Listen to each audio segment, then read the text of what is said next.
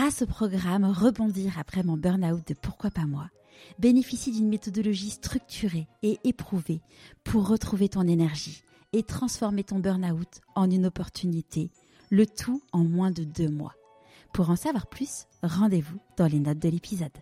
Ce qui était très difficile, c'était, je pense, euh, le regard, l'acceptation de ma communauté, qui n'est pas, qui n'était pas là et qui n'est toujours pas trop là aujourd'hui. Mais c'est le regard, tu sais, de tous ces mentors, de tous ces super professeurs en glaciologie que j'ai eu et que j'admire énormément encore aujourd'hui. Hein. Mais finalement, ouais, de, de voir leur regard en disant, oh, on l'a formée toutes ces années et puis elle se lance dans la communication scientifique. Mais pourquoi? Et ça, j'ai, eu un peu peur, mine de rien, de me dire, mais attends, est-ce que je prends la bonne décision, quoi?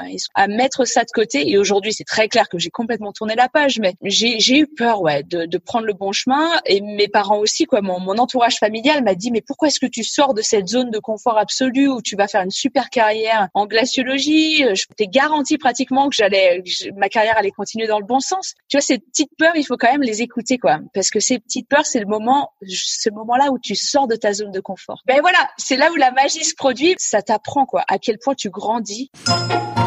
Je suis Charlotte Desrosiers Natral et je suis heureuse de vous accueillir sur Pourquoi pas moi. On a tous rêvé un jour de changer de vie. Certains ont osé écouter leur petite voix et ils ne le regrettent pas.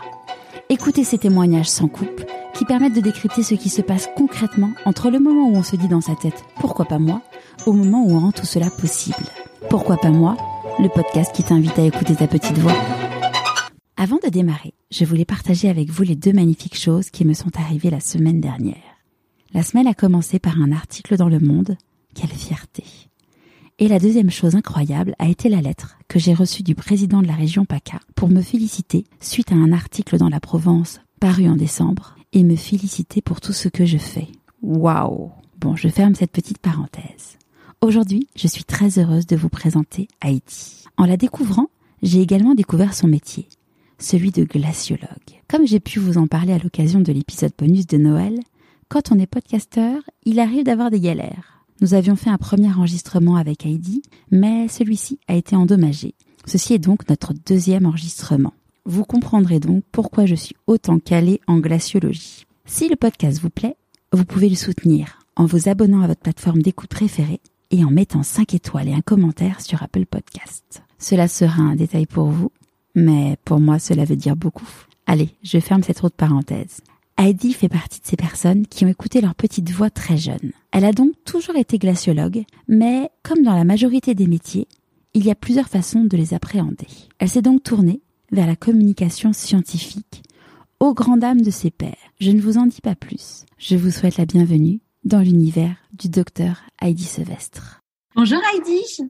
Bonjour Charlotte. Est-ce que tu pourrais nous parler de l'objet que tu as choisi pour te présenter, s'il te plaît? Oui, bien sûr. Alors, c'est un objet qui est très léger, que je porte toujours sur moi. En fait, c'est un petit pendentif, c'est un petit ours polaire. Ouais. Et euh, je pense qu'il n'a pas une grande valeur euh, physique, mais il a une immense valeur pour moi parce que je l'ai acheté, ce petit ours polaire, euh, il y a 12 ans, lors de mon premier voyage au Svalbard, qui est un archipel norvégien au cœur de l'Arctique. Et c'est un territoire qui est vraiment le royaume des ours polaires. Et c'est des animaux que je trouve fascinants, magnifiques, que je respecte beaucoup. Et tu vois, ce petit pendentif, ça a été euh, mon porte-chance, je pense, mon, mon talisman euh, quand je suis dans l'Arctique ou quand je suis ailleurs, et ça me fait sans arrêt penser à l'Arctique. Ça me rappelle euh, ces contrées magnifiques que j'aime énormément. Et, et tu en as déjà rencontré des ours? Oui, j'en ai déjà rencontré pas mal et euh, oh, tu sais à chaque fois c'est un moment miraculeux de voir un ours. Parce qu'on sait à quel point ils sont fragiles, à quel point ils sont vulnérables et, et de les voir là-haut au Svalbard dans leur écosystème, dans leur royaume, oh, c'est vraiment un moment inoubliable à chaque fois et, et c'est vrai qu'au Svalbard là-haut sur cet archipel norvégien, quand on voit un ours, il y a aussi cette notion de danger oui, c'est ça. Parce que les ours peuvent être euh, peuvent être un tout petit peu euh, C'est pas le nounours qu'on a dans le lit de nos enfants. non, voilà, exactement. Alors parfois ils sont sympas, parfois ils sont un petit peu moins sympas, mais avant tout on est là-haut chez eux et euh, c'est important de pas l'oublier. Ouais. T'as jamais eu peur suite à la rencontre d'un ours? Ah si, et pratiquement à chaque fois. mais je pense que c'est c'est essentiel de d'avoir cette bonne dose de respect en fait à chaque fois qu'on les voit et de comprendre que que ouais, on est là chez eux et que c'est c'est avant tout eux qui ont la priorité dans mm. tout ce qu'on fait, même si on est là-haut pour récolter des données scientifiques qui sont hyper importantes, hyper urgentes. Avant tout, la priorité, c'est de respecter leur maison et de les respecter eux-mêmes. Et ce, collier, il a une histoire particulière? C'est quelqu'un qui te l'a offert euh, alors, c'est moi-même qui me le suis offert parce que je l'ai acheté juste avant de partir euh, à la fin de mon premier voyage. Tu sais, je venais de passer six mois pour faire mon Erasmus au Svalbard. Alors, c'est quand même un Erasmus assez particulier. Ouais. Mais, euh, mais c'est un Erasmus, voilà, à 4000 kilomètres euh, de la France, à 4000 kilomètres de chez moi. Et j'ai passé six mois qui m'ont complètement changé ma vie, complètement retourné le cerveau parce que c'est six mois aux confins de la civilisation, c'est six mois au cœur de l'Arctique. Et, j'étais tellement triste en partant à la fin de ces six mois parce que ça m'avait complètement bouleversée, complètement transformée. Et je savais pas si j'allais pouvoir retourner un jour au Svalbard. Je savais pas que j'allais y habiter pendant quatre ans. Je savais pas que j'allais y retourner chaque année. Et pour prendre un petit bout du Svalbard avec moi, bah voilà, j'avais acheté ce petit pendentif et, et c'est le même depuis 12 ans et je pense qu'il m'a apporté euh, il m'a apporté énormément de chance parce que depuis voilà, j'ai fait qu'y retourner et les ours ils sont toujours pas très loin de moi. Ouais, chouette. Est-ce que tu pourrais nous raconter euh, là où tu as grandi? Oui, alors j'ai grandi dans les Alpes et ça c'est vraiment j'ai eu énormément de chance c'est de, de naître vraiment au cœur d'un endroit qui continue à me fasciner aujourd'hui. Je suis née à Annecy en Haute-Savoie et j'ai grandi dans un petit village pas très loin d'Annecy qui s'appelle Gruffy et euh, tu sais, j'ai passé vraiment toute mon enfance à crapahuter en montagne. Si j'ai un souvenir, une expression pour décrire euh, mon enfance, ça a été ça. Je passais euh, tous mes après-midi, je me souviens, ma pause de midi, je passais mes soirées, mes week-ends, mes vacances en forêt, en montagne. Je me souviens même parfois me réveiller à 4-5 heures du matin, même très petite, pour partir en forêt et voir les animaux au crépuscule quand ils se réveillaient. Et ça a été une immense chance, je trouve, de pouvoir grandir au contact de la de la nature, vraiment hyper connecté, euh, à connaître euh, chaque pierre, chaque arbre, euh, chaque chamois que je croisais en montagne. Et c'est encore quelque chose que je chéris énormément aujourd'hui. ça m'a construite et ça m'a donné peut-être une insatiable curiosité pour le monde naturel. Ouais. C'est, c'est quand même, on peut faire la blague de s'appeler Heidi et vivre dans la montagne. On ouais, alors c'est vrai que c'est exactement ça parce que à côté de ça, tu vois, j'ai, j'ai mes parents, surtout ma mère, qui m'a bercé avec des histoires euh, d'Heidi, la petite Heidi en montagne. Et je pense que mine de rien, ça m'a vraiment euh, pas mal influencé dans mes choix de carrière par la suite. Mais c'est vrai que d'une certaine façon, j'ai toujours voulu être Heidi de la montagne. J'ai toujours voulu être celle qui grandit en montagne avec ses chèvres et son grand-père. et euh, no regrets, quoi. C'est vraiment, euh, je trouve ça fabuleux comme histoire. Alors c'est une histoire assez triste à la base, mais cette Heidi de l'histoire d'Heidi, euh, elle a cette, euh, cet optimisme, ce respect par rapport à la nature mm. euh, qui est vraiment très fort et je m'y retrouve beaucoup dans cette Ouais, et puis sa bonne humeur, elle est toujours de bonne humeur. Peur de rien, pas dans le sens, pas dans plus dans le sens en mode, il n'y a pas de barrière quoi. C'est ça, ouais. Et exactement, même si elle est haute comme trois pommes au début de l'histoire, pour elle, voilà, c'est elle a un message important, quoi. Elle a ce respect de la nature, cette connexion euh, qui est plus forte que tout. Mm. Et s'il y a des obstacles sur son chemin, s'il y a des personnes qui n'ont pas ce respect pour la nature, eh ben, elle fera tout pour leur faire comprendre. Et ça, c'est vrai que ça a été euh, une grande ligne directrice pour moi. Euh, de se dire que de voir des problèmes plutôt comme des challenges et, et de tout faire pour pour y remédier. Ouais. Et à, ce, à cet âge-là, quand tu étais petite, tu disais quand je serais grande, de quoi tu rêvais? Alors, je rêvais en fait de garder ce contact avec la nature. Et c'est pas facile, c'est vrai, quand on est petit, euh, quand on est ado, ensuite, euh, de savoir exactement là où on veut aller. Et j'avais une idée très vague, mais je voulais à tout prix rester au contact de la nature. Et euh, je me souviens que la conseillère d'orientation m'avait dit, la conseillère d'orientation m'avait dit, oh oui, mais tu travailleras peut-être dans les parcs nationaux, dans les parcs régionaux. Et donc je m'étais construit cette image de devenir à un moment garde forestière à cheval. Donc c'était très précis. Et euh, je me voyais comme ça euh, sur mon cheval parcourir euh, les, les, montagnes en France. Et, et c'est vrai que ça me plaisait beaucoup. Je me suis dit, oh, ça va être génial. Je vais tout le temps être dehors, tout le temps être en pleine nature. Mais petit à petit, c'est vrai que ça a évolué vers peut-être la plus haute montagne, vers des écosystèmes qui sont assez particuliers, qui sont les glaciers. Mais finalement, j'ai gardé ça, j'ai gardé ce lien avec la nature qui est plus fort que tout. Ouais. Tes parents, qu'est-ce qu'ils font comme métier? Alors mes parents sont à la retraite aujourd'hui, depuis quelques années. Euh, ma mère était bibliothécaire. Donc c'est peut-être pour ça hein, qu'elle m'a bercé avec ses histoires Tout s'explique. Et puis évidemment plein de récits d'aventures. Oh là là, ouais, ça, euh, toutes les expéditions polaires ou les expéditions de haute montagne. Et mon père était informaticien. Alors pas la même vibe, plus euh, plus terre à terre, mais les deux en fait, euh, autant mon père et ma mère avaient eux aussi une passion immense pour la montagne. Et, et, je me souviens euh, qu'ils m'emmenaient tout le temps, moi et mon frère, euh, faire de la randonnée, que ça nous plaise ou non. On partait en montagne et les week-ends, on partait faire du ski ensemble. Et, euh, et ils m'ont vraiment euh, validé en fait cette passion que j'avais pour la nature. Et, et, je pense de la partager tous ensemble quand on est petit, ça compte beaucoup. Ouais. Eux-mêmes étaient originaires de, de la région d'Annecy? Oui, exactement. Ouais, ils sont originaires de la région. Alors mon père plutôt euh, autour de Grenoble, mais euh, des vrais montagnards. Ouais. Et donc au moment de faire euh, les choix d'études, quand il a fallu choisir après le bac, comment ça s'est passé? Alors c'est assez étonnant, mais j'ai eu plein de petits événements en fait, plein de petits moments eureka qui m'ont mis sur la voie d'étudier les glaciers parce que c'est c'est vrai que c'est pas une voie hyper euh, naturelle, hyper euh, facile à prendre. Connue, mais ouais, et puis connue même. Euh, moi, j'ai découvert ce métier grâce à toi. je me suis dit mais je savais pas que ça existait les docteurs des les docteurs des glaciers. mais c'est ça et et, et pour moi aussi, tu sais, quand je grandissais, je savais pas que ce métier de glaciologue existait. Mais ce qui s'est passé, c'est que il y a vraiment une personne en particulier qui m'a qui a rendu ça possible.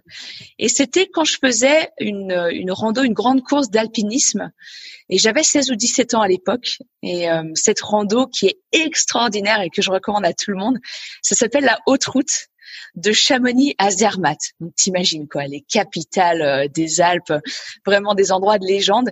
Et en fait, tu passes une semaine entre 3000 et 4000 mètres à parcourir un maximum de glaciers. Et autant c'était pas ma première fois sur les glaciers, autant c'est le peut-être la rando, la haute course qui m'a complètement retourné le cerveau. Quoi, j'étais euh, sur une autre planète. Quoi, j'étais, je kiffais euh, ma vie euh, en étant sur ces glaciers. Et il y a un guide, le guide de notre équipe qui s'appelait Hubert. Hubert qui était un guide de Verbier, si je me souviens bien, avec des yeux très bleus. Et Hubert, il m'a dit, mais il dit, tu sais, il y a des gens on les paye pour étudier les glaciers. Et je, je, savais pas que c'était possible à l'époque. Vraiment, ça faisait pas du tout partie de mes, de mes perspectives. Pour moi, pour rester au contact de la montagne, soit tu devenais guide de haute montagne, soit tu faisais pas un métier en contact avec la nature, avec la haute montagne. Et Hubert, en fait, il a rendu ça possible. Et donc, dès 16 ou 17 ans, je me suis dit, bah ouais, moi aussi, j'ai envie d'être payée pour étudier les glaciers. Et c'est pour ça que petit à petit, je me suis orientée vers cette filière de la glaciologie. Mais vu que c'est pas commun, j'ai eu énormément de chance d'avoir des profs extraordinaires euh, qui m'ont guidée en fait tout le long du chemin. Et malheureusement, un de ces profs qui a été vraiment euh, un de mes plus grands mentors, je pense, euh, en grandissant, euh, est décédé il y a quelques semaines, Monsieur ah. Henri Rougier, professeur Henri Rougier. Et c'est vraiment euh, une des personnes qui m'a qui m'a poussé quoi, qui m'a dit ouais tu pourras y arriver, même si la glaciologie voilà c'est pas commun, même si c'est un milieu vu que c'est pas commun hyper compétitif, tu vas pouvoir y arriver. Et petit à petit, je me suis orientée vers des études donc de géographie d'abord et puis de, de glaciologie par la suite, vu que c'est possible d'étudier la glaciologie, jusqu'à devenir glaciologue. Et, et, quand on a parlé à ton entourage, à tes parents, que tu, tu rêvais d'être glaciologue, comment ils ont appréhendé la chose? Bah écoute, je crois qu'ils comprennent toujours pas en fait, même si euh, ça fait un petit bout de temps maintenant. je pense qu'ils comprennent en fait l'attrait, euh, la connexion avec la nature. Mais ça reste très abstrait en fait pour eux le métier de glaciologue et pour beaucoup de gens, hein, ça reste très abstrait, le milieu de la recherche en général. Mais quand je leur ai annoncé pour la première fois, c'est vrai que mes parents ont trouvé ça un tout petit peu bizarre. Et même si euh, ils n'ont pas tout à fait compris pourquoi et pas tout à fait compris ce que ça allait être, en fait, ils m'ont jamais mis des barrières. Ils m'ont ils m'ont poussé à me questionner, ça c'est sûr. tu peux toujours compter les parents, euh, tu peux compter dessus euh, pour ça. Mais euh, ça a été un processus assez sain en fait, où, où ils me questionnaient pour être sûr en fait que c'était vraiment là où je voulais aller. Et plutôt que de me mettre des bâtons dans les roues et me dire oui, mais tu voudrais pas faire un, un métier un petit peu plus commun, un petit peu plus traditionnel, ils m'ont ils m'ont fait confiance finalement. Et ça, c'est la plus grande chance qu'on peut avoir, c'est d'avoir des parents qui nous donnent cette liberté-là. Ouais, c'est sûr. Et, et, donc là, quand, quand tu es partie, donc tu as fait des études de géographie, euh, comment ça se passe du coup Tu as, candidaté pour un concours euh, pour, euh, pour euh, les études de, de glaciologue? Ouais, tu peux dire ça comme ça. En fait, euh, j'ai suivi un parcours universitaire très classique. Euh, donc, j'ai fait euh, une licence en géographie à l'université Lyon 3. Et ensuite, je suis partie. Euh, donc, j'ai fait ce fameux semestre Erasmus au Svalbard. Et là, je me suis dit, ah non, tout ce que j'ai envie de faire, c'est de la glaciologie, et rien d'autre. Mais où ou faire des études en glaciologie. C'est pas comme si tu avais le choix euh, de pouvoir choisir n'importe quelle université au monde. Mais je savais que je voulais à tout prix rester à l'étranger parce que le monde de la recherche, c'est vrai que c'est bien si tu parles anglais, c'est bien si tu trouves des mentors à l'international pour te pousser dans ta carrière. Et j'avais ciblé une petite université au Pays de Galles, mais vraiment au fin fond du Pays de Galles, qui s'appelle Aberystwyth. Donc là, euh, c'est genre le nom de l'université au Scrabble où tu fais péter les scores. C'est un, nom assez compliqué. Mais pour pouvoir être accepté dans ce master de glaciologie, c'était vraiment pas évident. Et donc, euh, tu pouvais compter sur moi pour contacter tous mes profs de l'université pour faire des lettres de recommandation, pour vraiment montrer patte blanche, parce que j'étais la première étrangère à suivre ce master de glaciologie à cette fameuse université galloise. Et pour te dire, ils prenaient cinq personnes euh, et ils donnaient la priorité à leurs étudiants qui avaient déjà fait une licence euh, dans leur université. Et tu parlais bien anglais euh, Écoute, est-ce que je parlais bien anglais? En fait, j'avais l'impression que j'avais un très bon niveau d'anglais, euh, mais j'ai été bien testée pendant mon semestre, mon semestre Erasmus, et c'est là où je me suis rendu compte que pas du tout, que j'avais pas du tout un bon niveau d'anglais. Mais ce semestre Erasmus m'a vraiment, euh, m'a vraiment poussé à devenir meilleur. Et j'ai dû passer voilà quelques tests, quelques concours en anglais. J'avais passé le TOEFL si je me souviens bien, euh, pour ensuite pouvoir enchaîner avec le master.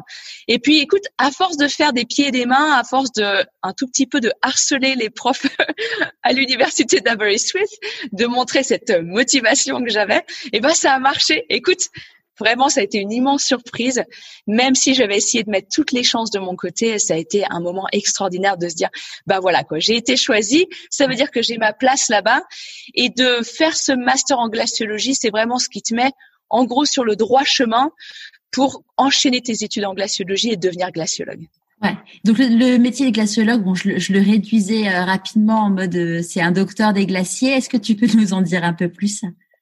C'est exactement ça, ouais. T'es vraiment, euh, t'es vraiment la docteur des glaciers. En fait, c'est comme si tu prenais les glaciers comme des patients, euh, des patients qui peuvent être en bonne ou en mauvaise santé, et toi, tu vas essayer de les faire parler.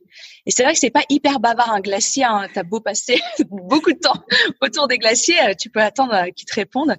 Mais pour les faire parler, ce qu'on fait, c'est qu'on utilise énormément d'instruments. Et ces instruments, bah, ils mesurent la température des glaciers. Ces instruments, ils peuvent mesurer euh, la vitesse des glaciers, parce que les glaciers sont toujours en mouvement. On a aussi beaucoup de satellites qui vont prendre des photos, des images des glaciers. Encore une fois, pour les faire parler. Et on a une chance, c'est que les glaciers, ils rendent les changements climatiques visibles. Et c'est vrai qu'aujourd'hui, on parle du dérèglement climatique qui fait fondre les glaciers partout dans le monde. Et c'est très visible au niveau des glaciers. Donc, euh, il y a des glaciers, tu vois, que je connais bien, que je retourne voir depuis 12, euh, 15 ans maintenant. Et de les voir changer, mais vraiment dramatiquement d'une année à l'autre, bah, ça te rappelle que le changement climatique, il est bien là, il est bien présent et il est extrêmement visible auprès des glaciers. Ouais. Il y avait, euh, t'avais, t'étais passé, je, crois que c'était sur France 3 euh, pendant le premier confinement. Euh, c'était un super euh, reportage et, hum, et en fait tu racontais un truc moi qui m'a été, enfin, le, fait que les glaciers fondent, on, on, le sait, mais bon, le fait de le voir quand on voit la mer de glace, ça, ça fait quand même prendre conscience de trucs quand même assez impressionnants. Et tu racontais aussi le fait que toute la pollution se déposait en fait sur les glaciers et euh, donc du coup que toute la réverbération ne pouvait pas faire son, son boulot et que du coup ça accélérait euh, la fonte des glaciers. Mais c'est exactement ça. Et ça, tu sais, c'est un phénomène assez nouveau.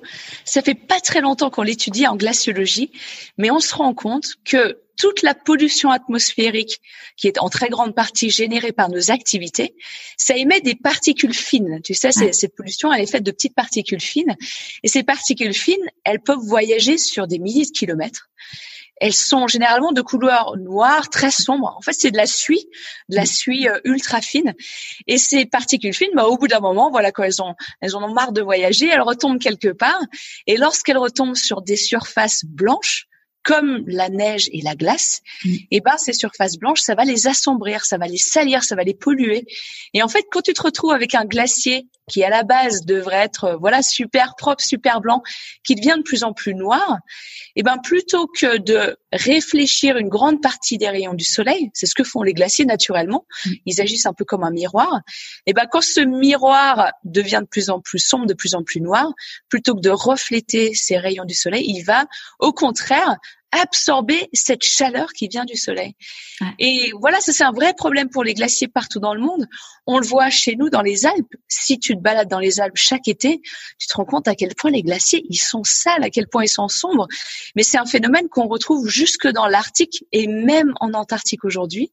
C'est que ces petites particules fines de pollution, eh ben, elles sont voyageuses. Mm. Et elles aussi, elles contribuent à accélérer la fonte des glaciers qui sont déjà pas hyper en forme. Ouais. Et donc, euh, tu fais ton Erasmus. Là, tu te dis euh, peut-être que je ne reverrai jamais un, vrai, un, glacier parce que dans le dans le métier de glaciologue, euh, il y a ceux qui sont dans les bureaux et puis ceux qui sont sur le terrain. C'est exactement ça. Alors c'est vrai que être glaciologue, ça peut paraître très romantique, et c'est pour ça que moi je fais de la glaciologie. Hein. c'est parce que j'aime être sur le terrain. Mais en fait, aujourd'hui, tu peux être glaciologue derrière ton ordinateur sans jamais mettre le pied sur un glacier. Alors c'est vrai qu'en quittant mon Erasmus, en quittant le Svalbard, j'avais peur de me retrouver enfermée un peu dans, dans un métier de bureau, euh, devenir une glaciologue derrière mon ordinateur. Et j'ai tout fait en fait pour me spécialiser à partir de ça dans des techniques de terrain. Donc pour être la plus nulle possible en modélisation par ordinateur, ça y a pas de problème pour le faire. Euh, et je préférais au contraire essayer de me rendre indispensable aux techniques de terrain. Donc c'est ce que je te racontais tout à l'heure, c'est installer des instruments sur les glaciers, dans les glaciers, même sous les glaciers parfois. Et c'est pour ça Comment que tu tout fais au long, sous les glaciers? Alors oui, sous les glaciers, c'est assez particulier. Mais euh, il y a certains glaciers dans le monde euh, qui sont en fait parcourus par une sorte de système de plomberie naturelle. Il faut savoir que quand les glaciers fondent pendant l'été, euh, l'eau qui, est, qui se forme donc à la surface des glaciers, elle peut parfois trouver son petit chemin dans les glaciers. Et donc cette eau, elle va former euh, des tunnels, des, on appelle ça des grottes de glace, des caves de glace. Et c'est en rentrant dans ces boyaux naturels qu'on peut aller sous les glaciers. Mais c'est un petit peu, c'est assez funky, je te cache pas, c'est très dangereux aussi. Ouais, c'est genre, genre de l'espèce de spéléologie euh, glaciaire, quoi. Ouais. C'est de la spéléologie. Oh, je vais retrouver mes mots. C'est de la spéléologie glaciaire. Le problème, c'est que le glacier est en mouvement quand tu rentres dans le glacier. Donc euh, ça rajoute un petit élément euh, de danger par-dessus tout ça, mais de pouvoir rentrer dans le ventre des glaciers, c'est à chaque fois euh, extrêmement, extrêmement fou et puis passionnant, ouais. Tu l'as déjà fait plusieurs fois? Je l'ai déjà fait plusieurs fois, ouais. J'ai eu la chance de le faire plusieurs fois, surtout au Svalbard, parce que Svalbard, on a une grande période où l'eau ne circule pas dans le glacier, parce qu'en fait, ça tu peux pas le faire quand quand il y a de l'eau, évidemment, c'est trop dangereux. Et au Svalbard, pendant tout l'hiver, alors qu'il fait nuit noire, tu peux rentrer dans le cœur des glaciers. Et euh, je l'ai fait plein de fois et à chaque fois c'est euh, une bonne dose d'adrénaline. Je l'ai fait en emmenant, euh, ouais, en emmenant des étudiants. Je l'ai fait en emmenant des amis aussi. Et tu sais jamais comment ça va vraiment se passer. T'as déjà eu des galères? Ouais, ouais, j'ai déjà eu pas mal de galères. pour rien de cacher en rentrant en rentrant dans les glaciers. J'ai eu pas mal de soucis, euh, moi en ayant des pépins physiques, donc je me suis euh, deux fois déboîté des épaules, quoi, l'épaule gauche, en faisant de la spéléo glaciaire. Et une fois, on a eu un gros pépin, euh, et ça, je vais te raconter une anecdote rapportée parce que par chance, je ne faisais pas partie de cette, euh, cet événement-là, mais ça a été mon, mon, superviseur pendant ma thèse, mon mentor, professeur Doug Ben, pour ne pas le citer comme ça, je le jette un peu sous le bus là. Mais euh, Doug Ben, euh, il avait décidé d'emmener euh, toute notre classe d'étudiants, nos étudiants en master, euh, dans un glacier qui était au Svalbard. En fait, il y a une université, donc on peut avoir des étudiants, et il y a un glacier qui est à deux kilomètres de l'université. Donc t'imagines quoi, c'est extraordinaire comme terrain de jeu pour les glaciers, c'est pour les glaciers pour les étudiants. Et, et ce jour-là, je devais l'accompagner, mais je sais pas ce qui s'est passé, j'ai décidé de pas y aller. Et bref, il y allait tout seul, il a emmené une vingtaine d'étudiants dans ces fameuses grottes de glace. Et euh, donc ils rentrent dans le boyau, tout va bien. Il faut savoir que c'est un boyau où tu peux te tenir debout. Mais il fait nuit noire, donc tu es à la lampe frontale, tu as des crampons aux pieds, il y a que de la glace autour de toi. Donc tout est fait de glace, c'est un peu comme dans Frozen quoi, c'est vraiment un palais de glace. Et en fait, il s'est voilà, il est rentré dans le glacier avec les étudiants pendant plusieurs heures, il leur a expliqué ce qu'il y avait autour d'eux. Et puis au bout d'un moment, est venu le temps de rentrer à l'université. Et, euh, et quand ils ont décidé de faire euh, chemin arrière, et ben les étudiants, euh, lui il était à la fin de la queue, les étudiants lui disent oui mais on trouve pas le chemin pour sortir et en fait il y a un boyau quoi, c'est pas compliqué, il y a un seul chemin, euh, un seul canal en fait sur lequel dans lequel tu peux marcher et en fait ce qui s'était passé c'est que pendant qu'ils étaient en train d'explorer la grotte de glace, il y a à peu près 30 mètres cubes de glace qui se sont effondrés dans le boyau là où ils étaient. Et en fait, le son voyage très très mal, donc ils s'en étaient pas rendus compte. Ah mais le chemin pour ressortir du glacier était bloqué par 30 mètres cubes de glace. T'imagines l'angoisse? Et lui, il était tout seul. C'était le seul membre du staff pour gérer tous ses étudiants. Alors, autant rester calme. Et ce qui s'est passé, c'est qu'ils sont arrivés en fait à grimper par-dessus cette éboulie de glace. Et le tout était très instable, t'imagines? Ça venait de tomber. Et donc, ils sont arrivés à faire une chaîne humaine pour arriver à passer entre le toit euh, de la grotte de glace et cette éboulie et ils sont arrivés un par un à faire sortir les étudiants. Mais en fait, une fois que tu es dans le glacier, t'as pas de communication, tu peux essayer de téléphoner, ça marche pas, tu captes pas. Et en fait, il aurait il faisait nuit noire et ça aurait pris plusieurs heures, voire peut-être au moins une nuit pour que l'université se rende compte qu'il manquait une vingtaine d'étudiants. Et ils ont eu beaucoup de chance à pouvoir euh, ressortir ah, de là indemne. Un tout petit peu traumatisé quand même, je te le Il y en a qui sont retournés ou pas? Non, alors heureusement, il y, a eu un peu une cellule de crise après ça à l'université, surtout par rapport à mon prof qui, même s'il a l'habitude de, ce genre d'anecdotes, de ce genre d'expérience, ça a été assez difficile à gérer. Ouais, ouais.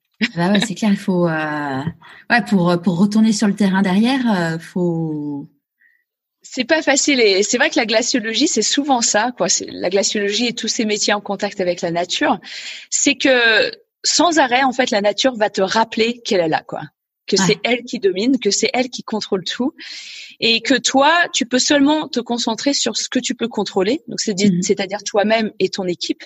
Et le reste, écoute, il faut l'accepter. Ça va être euh, des challenges les uns après les autres et c'est à toi de rester flexible et, à t'adapter par rapport à ces conditions-là. Et c'est vrai que moi, euh, à chaque fois, voilà, deux fois euh, que je me suis déboîté l'épaule dans une grotte de glace au fin fond d'un glacier, je peux te dire que ton équipe ne t'aime pas trop à ce moment-là parce qu'il faut que tu réescalades tout ce que tu viens de descendre. mais à ce moment-là, voilà, il faut rester, il faut rester hyper concentré, il faut garder la tête froide et te dire voilà quoi, voilà la nouvelle situation je l'accepte. Qu'est-ce que je vais faire pour m'en sortir? Ça t'arrive souvent du coup de te blesser? Écoute, je suis pas une casse-cou, mais c'est vrai que je suis un peu cassée de partout euh, à force de faire la glaciologie. Je suis vraiment pas une tête brûlée à me dire oh là là, je vais faire euh, du base jump euh, à sauter d'une montagne. Non, non, je suis vraiment pas comme ça. Mais à force de faire des expéditions par Mons et par Vaux dans les régions polaires ou en haute montagne, c'est vrai que même si tu fais gaffe, quoi, tu te fais mal. Et, euh, et aujourd'hui, c'est vrai que j'ai, euh, je suis un petit peu une mamie, quoi. C'est comme ça que je me vois le matin. J'ai un petit peu mal de partout, ça grince par-ci par-là, mais c'est parce que ouais, j'ai eu pas mal de pépins physiques. Euh, voilà, me déboîter des épaules, euh, me, casser des choses par-ci par-là. Euh, et c'est vrai que, tu vois, on parlait de mon premier séjour au Svalbard. En, c'était en 2008 maintenant, au moment où j'ai acheté ce, ce petit ours polaire, ce petit pendentif. ça a été aussi le moment où je me suis fait prendre dans une avalanche et, ce moment euh, m'a vraiment énormément marqué encore aujourd'hui. C'était la fin de ce semestre Erasmus où tout s'était bien passé, où j'avais passé voilà six mois extraordinaires. Mais finalement, peut-être que c'était là encore un rappel de la nature pour me dire, euh, eh ben ouais, tu vois, c'est toujours moi qui suis là, c'est toujours moi qui gagnerai à la fin. Et j'ai eu énormément de chance de m'en sortir. Alors d'avoir euh, pas mal de, pépins physiques à cause de ça, mais on a eu beaucoup de chance avec mon pote de, de nous en sortir avec pas trop de dégâts, euh, de pas y rester. de survivre, ouais. Mm. De survivre, ouais. Et euh, mais ça a été une énorme leçon et aujourd'hui je le garde vraiment comme ça. Où euh, maintenant j'ai ce respect euh, immense et je l'avais déjà, je pense, mais je sais que il faut être encore plus prudent quand tu pars en montagne. Il faut faire encore plus attention. Et surtout, ça m'a appris en fait à à écouter euh, mon instinct en fait. Et c'est quelque chose que j'avais pas trop avant quand j'étais en pleine nature, quand j'étais en montagne ou dans les glaciers. C'est que, écoute, voilà, je savais, euh, je pensais bien comprendre la nature, je pensais bien comprendre les glaciers à l'époque, mais maintenant je sais que quand j'ai une petite voix qui me dit ouh là là, attends là, qu'est-ce que tu es en train de faire ma petite Heidi? Regarde la situation dans laquelle tu es. Euh, maintenant, je donne beaucoup de valeur à cette petite voix dans ma tête et j'ai pas peur de dire, par exemple, à mon équipe ce que je ressens quand je sais, quand je sens qu'on est en train de faire une grosse bêtise. Ouais. Et c'est ce qui s'est passé en fait pendant cette avalanche. Quoi, avant que l'avalanche, euh, avant qu'on déclenche l'avalanche, c'est ça qui était le plus stupide, c'est que c'est nous qui l'avons déclenché. Euh, c'est que je sais qu'il y avait plein de signaux d'alarme qui étaient en train de se déclencher euh, autour de moi. Et malheureusement, on a continué quoi. On a continué à grimper cette montagne. On s'est dit bon oui, c'est pas grave, on va continuer, pas de souci. Et puis finalement, voilà quoi, l'avalanche s'est déclenchée et puis il nous a embarqués avec elle. Ouais. Mm. Ouais, c'est sûr que on, le, on en entend souvent parler d'histoires de personnes qui avaient l'instinct, euh, l'intuition de dire faut pas y aller, faut pas y aller, et qui ont été poussées par d'autres en mode mais si, il faut y aller, il faut y aller, et qu'au final euh, ça se, enfin ça finit souvent avec des morts parce que euh, parce que parce que la montagne, ouais, c'est c'est pas un mythe, c'est dangereux quoi. C'est c'est exactement ça, ouais. Et tu sais, à force de faire des expéditions maintenant, euh, en fait, on, je donne énormément de valeur à la personne qui a le plus peur dans l'expédition, alors que ce soit moi ou quelqu'un d'autre. Mm. Et, euh, et, je me souviens, j'avais un de mes profs en glaciologie qui est la première fois qu'on était allé sur le terrain avec lui. On était tous voilà des jeunes pousses en glaciologie. Lui, c'était vraiment euh, le maître euh, Yoda, quoi, le master Jedi en glaciologie. On est arrivé sur le glacier et il nous a dit "Écoutez, moi ici, je suis la plus grande poule mouillée, d'accord? Moi sur les glaciers, j'ai toujours froid. moi j'ai toujours faim. Moi j'ai toujours peur de ce qui se passe autour de nous. Alors c'était pas fait pour nous rassurer, mais au moins que lui nous dise qu'on pouvait avoir le droit de s'exprimer, qu'on pouvait avoir le droit de dire qu'on avait peur, qu'on avait froid, qu'on avait faim, et bah tout de suite ça a instauré vraiment une très très bonne atmosphère. Et aujourd'hui c'est essentiel quoi. À chaque expédition que je fais, j'essaie de donner la même vibe quoi, qu'on puisse communiquer, qu'on puisse s'exprimer, et de donner beaucoup de valeur à la personne qui a peur, parce que si cette personne a son instinct qui lui dit Oula, attends là je le sens pas trop, ça veut dire qu'il faut faire encore plus attention à ce qui se passe. Ouais. Ouais, mais c'est vrai que tu vois, euh, j'aime bien ce, ce, parallèle parce que dans la vie de l'entreprise, alors euh, tu te retrouves pas sur un glacier avec des ours polaires qui peuvent venir te rencontrer ou un glacier qui peut s'effondrer, mais euh, mais en fait, je pense qu'aujourd'hui, un des problèmes dans, dans toutes les entreprises, c'est que on n'accepte pas de parler de sa vulnérabilité, on n'accepte pas de dire ça va pas. Et, et tu vois, moi je vois quand donc j'ai fait un burn-out il y a un an et demi et j'ai eu un très très très gros malaise et un malaise en mode l'oppression dans la poitrine, tu tiens plus debout, enfin t'as quand même t'as mal mal dans le bras, tu dis hum, c'est pas bon ça, le truc qui te fait quand même bien bader. Et euh, le, le lundi donc ça c'était le samedi et le lundi matin bah bonne élève, hein, on était en fin de trimestre, euh, pleine levée de fonds, bah je suis retournée travailler, tu vois. Et bon, j'ai quand même dit, tu vois, à mon boss, bon bah voilà, sache que j'ai fait un malaise, ça ça va pas trop et tout. mon médecin m'a dit que euh, bon, le médecin m'avait arrêté, mais moi je l'avais regardé en mode ah non mais moi euh, on m'arrête pas, hein. c'est pas, je fais pas partie de ces gens-là. Et euh, du coup bon je lui ai dit il faut quand même que je lève un peu le pied, tu vois. Et j'avais partagé, tu vois, mon, j'avais un, un, espèce de séminaire avec tous les managers deux trois jours après. Et donc là en plus c'était un moment, j'étais mon, grand-père était en train de mourir, enfin plein de choses, enfin le malaise plus plus tout ça. J'ai fondu en j'ai fondu en larmes.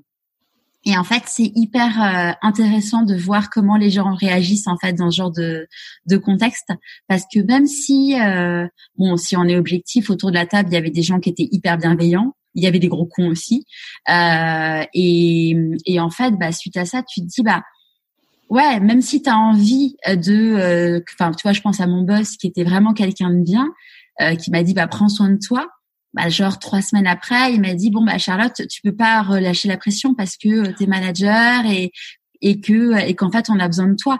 Mais le truc c'est que genre je regrette pas une seconde d'avoir montré ma vulnérabilité parce que dans tous les cas de toute façon j'avais pas le choix et j'étais au bout et et un mois après je me suis arrêtée bah tout jamais et parce que je pouvais plus.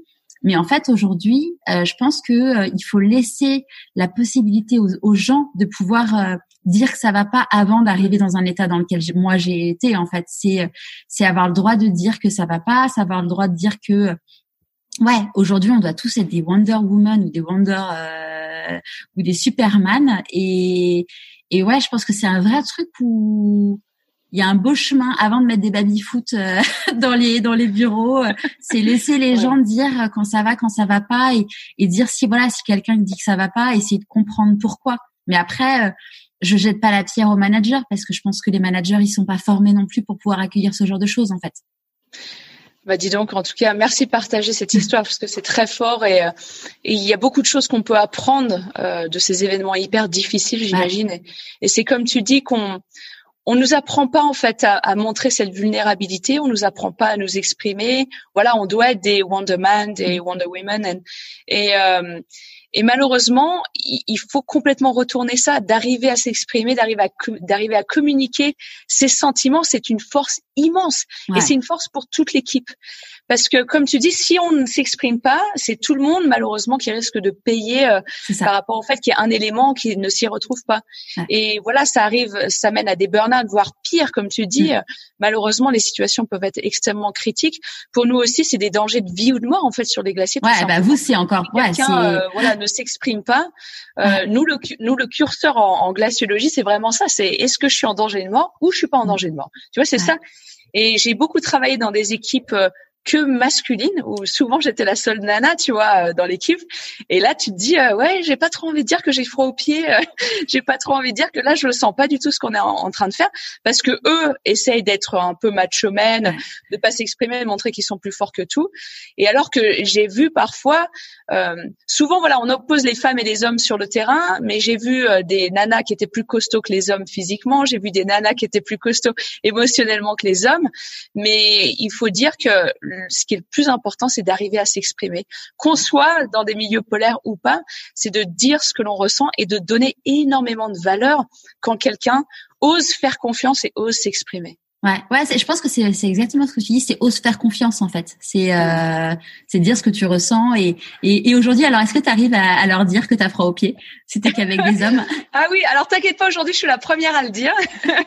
Parce que mine de rien, tu vois, suite à, à pas mal d'expéditions, et notamment une expédition au Groenland où euh, j'ai pris très cher, où ça a été très très difficile, où j'avais justement une équipe, tu vois, je parle d'expérience, mais une équipe où, où c'était, euh, fallait survivre, quoi. C'était Action Man, où, où tous les jours j'avais l'impression, je faisais ma petite prière pour me dire, voilà, essaie de ne pas mourir aujourd'hui, parce que la situation est tellement, tellement stressante, tellement difficile. Mais aujourd'hui, j'ai appris ma leçon et euh, je suis souvent la première à dire, non, non, mais là c'est n'importe quoi, qu'est-ce qu'on est en train de faire? Et souvent aussi parce que tu sais, j'emmène des étudiants sur le terrain. Des fois même j'emmène ma famille, j'emmène des amis, quoi. Voilà, des gens extrêmement précieux dans ma vie. Et euh, et j'hésite pas à le dire quoi et j'hésite pas à les questionner sans arrêt quoi à leur dire voilà comment ça va? T'as pas froid au pied t'es sûr que t'as pas froid au pied et ça peut paraître euh, stupide mais ça l'est jamais parce que chaque petit problème euh, sur le terrain dans ces régions polaires va devenir une montagne en quelques minutes ou en quelques heures. Et c'est pour ça que d'arriver à s'exprimer, c'est vraiment capital. Donc euh, de dire qu'on est la plus grande poule mouillée, parfois ça rassure tout le monde. Il faut pas hésiter de le dire, oui. C'est clair. Et du coup, ta, ta famille, comment ils comment ils le vivent euh, tout ça? Ah ouais, alors écoute, ma famille, ma famille, c'est vrai que je pense parce qu'ils ont une très bonne connaissance de ces milieux-là parce que mon, mon, père et ma mère ont fait beaucoup de ski de rando, ont fait beaucoup d'alpinisme. Alors, ils en font moins maintenant. Euh, mais je pense qu'ils sont, et je pense et je le sais, qu'ils sont assez angoissés en fait par rapport à ce que je fais. Euh, ainsi, je leur dis partout parce que si je leur disais tout, je pense que voilà, ils me laisseraient pas partir. Même si je suis grande aujourd'hui, je pense qu'ils auraient, ils auraient du mal à me laisser partir. Mais euh, mais il y a eu y a eu plusieurs expéditions où j'ai mis plusieurs mois en fait avant de leur raconter ce qui s'était passé. Euh, parce que ça a été si difficile pour moi, parce que physiquement ça a été très compliqué, parce que voilà, on avait l'impression qu'on allait euh, qu'on allait un peu presque au casse-pipe, tu vois, c'est des mots forts, mais euh, parce que c'était ça tous les jours, quoi. Et, euh, et donc je leur dis un peu vaguement ce qu'on va faire avant de partir, je les rassure beaucoup. Et puis si je peux communiquer avec eux sur le terrain, voilà, je leur dis tous les jours que tout va super bien. et parce que ça sert à rien en fait de les angoisser quand ils sont loin, parce que eux ne pourraient rien y changer en fait. Donc ça sert à rien de leur ajouter de l'angoisse, mais je sais que ma mère notamment, euh, elle est du genre aujourd'hui, tu vois, à regarder la météo de l'endroit là où je suis, même si c'est au fin fond de l'Antarctique, même si c'est au Svalbard, elle va regarder la météo tous les jours. Et je l'adore pour ça, quoi, parce que elle veut suivre ce qui se passe, elle veut être au courant, mais en même temps, je sais qu'elle est très très angoissée par rapport à ce qui se passe. Et tu vois, cette histoire d'avalanche, notamment, j'avais mis euh, plus de six mois avant de lui raconter ce qui s'était passé parce que son meilleur ami euh, a été décédé aussi en montagne. Son meilleur ami, alors pas d'une avalanche, mais était malheureusement tombé dans une crevasse et, et que je sais que elle, elle sait ce qui se passe dans ces dans ces régions euh, de glaciers. Elle comprend tout à fait et c'est pour ça, je pense qu'elle est assez euh, stressée par rapport à mon métier. Ouais. Ouais, ouais ça doit pas être facile. Et tes amis? Mes amis, alors, bah, mes amis sont un peu tous glaciologues, guides des hautes montagnes. Donc, mes amis aussi, euh, j'ai plus de facilité, je pense, à partager avec eux mes angoisses du terrain. Euh, et j'hésite pas aussi à leur demander, euh, à leur demander des conseils avant de partir. Euh, j'ai énormément de respect pour toutes ces personnes qui sont peut-être pas scientifiques, mais qui ont cette connexion avec la nature, avec ces environnements-là, parce que je sais que eux aussi passent une grande partie de leur vie dans ces environnements-là et ont beaucoup de, de connaissances, de respect, d'observation. Et eux, voilà, euh, ça les angoisse pas plus que ça parce que eux font ça au quotidien. Mais justement, c'est assez chouette d'avoir un, petit cercle comme ça euh, d'initiés, on va dire, avec qui on peut tout partager, euh, le bon comme le moins bon. Ouais. Et, euh, et, du coup, au niveau professionnel, comment ça se passe? Enfin, Quelle est le, la personne qui emploie un glaciologue? Alors aujourd'hui, ouais, si tu veux vivre de la glaciologie, c'est vraiment le monde de la recherche. Donc il n'y a pas beaucoup de, il y a pas beaucoup de perspectives privées. Écoute, je crois qu'il y a un glaciologue privé dans le monde qui est français, qui s'appelle Luc Moreau, euh, qui était un de mes mentors lui aussi. Euh, mais si tu veux être glaciologue aujourd'hui, généralement tu travailles pour un laboratoire de recherche. Donc ça peut être un institut de recherche, une université. Tu peux faire que de la recherche ou être enseignant chercheur. Et c'est ce que j'ai fait ouais, pendant pendant quelques années suite à, mon doctorat en glaciologie. Euh, j'ai travaillé notamment dans des universités l'université au Svalbard et à une université en Écosse. Et puis voilà, aujourd'hui, j'ai un petit peu tourné cette page du milieu de la recherche euh, parce que c'est un milieu qui reste, euh, c'est un milieu assez particulier et je m'y retrouvais plus vraiment. Donc j'ai décidé de passer à autre chose. En fait, ce qui me, là où je ne m'y retrouvais plus en fait en glaciologie, c'est que comme tu le sais, voilà, notre monde en glaciologie s'effondre aujourd'hui avec le changement climatique. On est en train de, de, perdre tous nos glaciers, on est en train de perdre nos calottes polaires, euh, le Groenland et l'Antarctique aussi. Et c'est terrible, quoi. Chaque jour, euh, chaque jour où tu lis des nouvelles études en glaciologie, c'est à chaque fois euh, des nouvelles absolument terribles. Et, et c'est difficile de ne pas être affecté par ça. Mais en fait, en glaciologie, si tu veux continuer dans ta carrière, si tu veux être valorisé, Tout ce qui compte, c'est de publier des études, de publier tes résultats, tes travaux dans des journaux scientifiques. Et ces journaux scientifiques, ils s'appellent Nature, ils s'appellent Science, ils s'appellent Journal of Glaciology, Journal of Geophysical Research. Euh, et c'est des journaux qui sont mais complètement inaccessibles au reste du monde. Donc si t'es pas si t'es pas glaciologue, si t'es pas scientifique, finalement ces journaux ils sont pas du tout faits pour toi. Et donc en glaciologie, si tu veux continuer dans ta carrière, si tu veux devenir voilà maître de conférence, professeur, tout ce qui compte c'est publish, ou sinon, si tu le fais pas, c'est perish. Donc, si tu publies ou tu péris. Et écoute, quand le quand le monde est en train de s'effondrer autour de toi et que tout ce qui compte, bah, c'est d'écrire des articles euh, scientifiques dans des journaux scientifiques que personne ne lit à part les scientifiques, tu dis mais mais attends, est-ce que est-ce que je suis en train de faire compte finalement? Est-ce que je suis en train de faire une différence en continuant à publier? Et tu as deux options là. Soit tu mets les œillères et tu dis, allez, moi, tout ce qui compte, c'est ma carrière, je publie, je publie à fond. Ou, comme moi, t'en peux plus et tu dis, mais c'est pas possible. J'ai envie de crier au monde entier ce que je suis en train de voir. J'ai envie d'expliquer à mes parents, à mes amis, j'ai envie d'expliquer au gouvernement, aux écoles, à tout le monde ce qui est en train de se passer au niveau des glaciers. Et le problème, c'est que ça, c'est pas du tout valorisé au jour d'aujourd'hui dans les milieux scientifiques et la glaciologie en particulier. Euh, si tu te lances dans ce qu'on appelle la communication ou la vulgarisation, euh, on a l'impression que tu te rabaisses, voilà, que tu que tu ah, C'est mal vu, euh, c'est ah, quelque chose qui est mal vu. De... Ouais. C'est très mal vu et et c'est vraiment malheureusement, ça n'a pratiquement aucune valeur ou très peu de valeur aux yeux des scientifiques aujourd'hui. En fait, on a l'impression que tu es allé au summum des études euh, dans le monde académique. Voilà, oh là là, tu te rends compte, tu es devenu docteur en glaciologie, c'est extraordinaire. Mais pourquoi est-ce que tu voudrais ensuite te rabaisser perdre tout ce beau jargon scientifique que tu as appris pendant des années et des années Pourquoi est-ce que tu voudrais te rabaisser au niveau du grand public, au niveau des jeunes Et alors que je le vois pas du tout comme ça?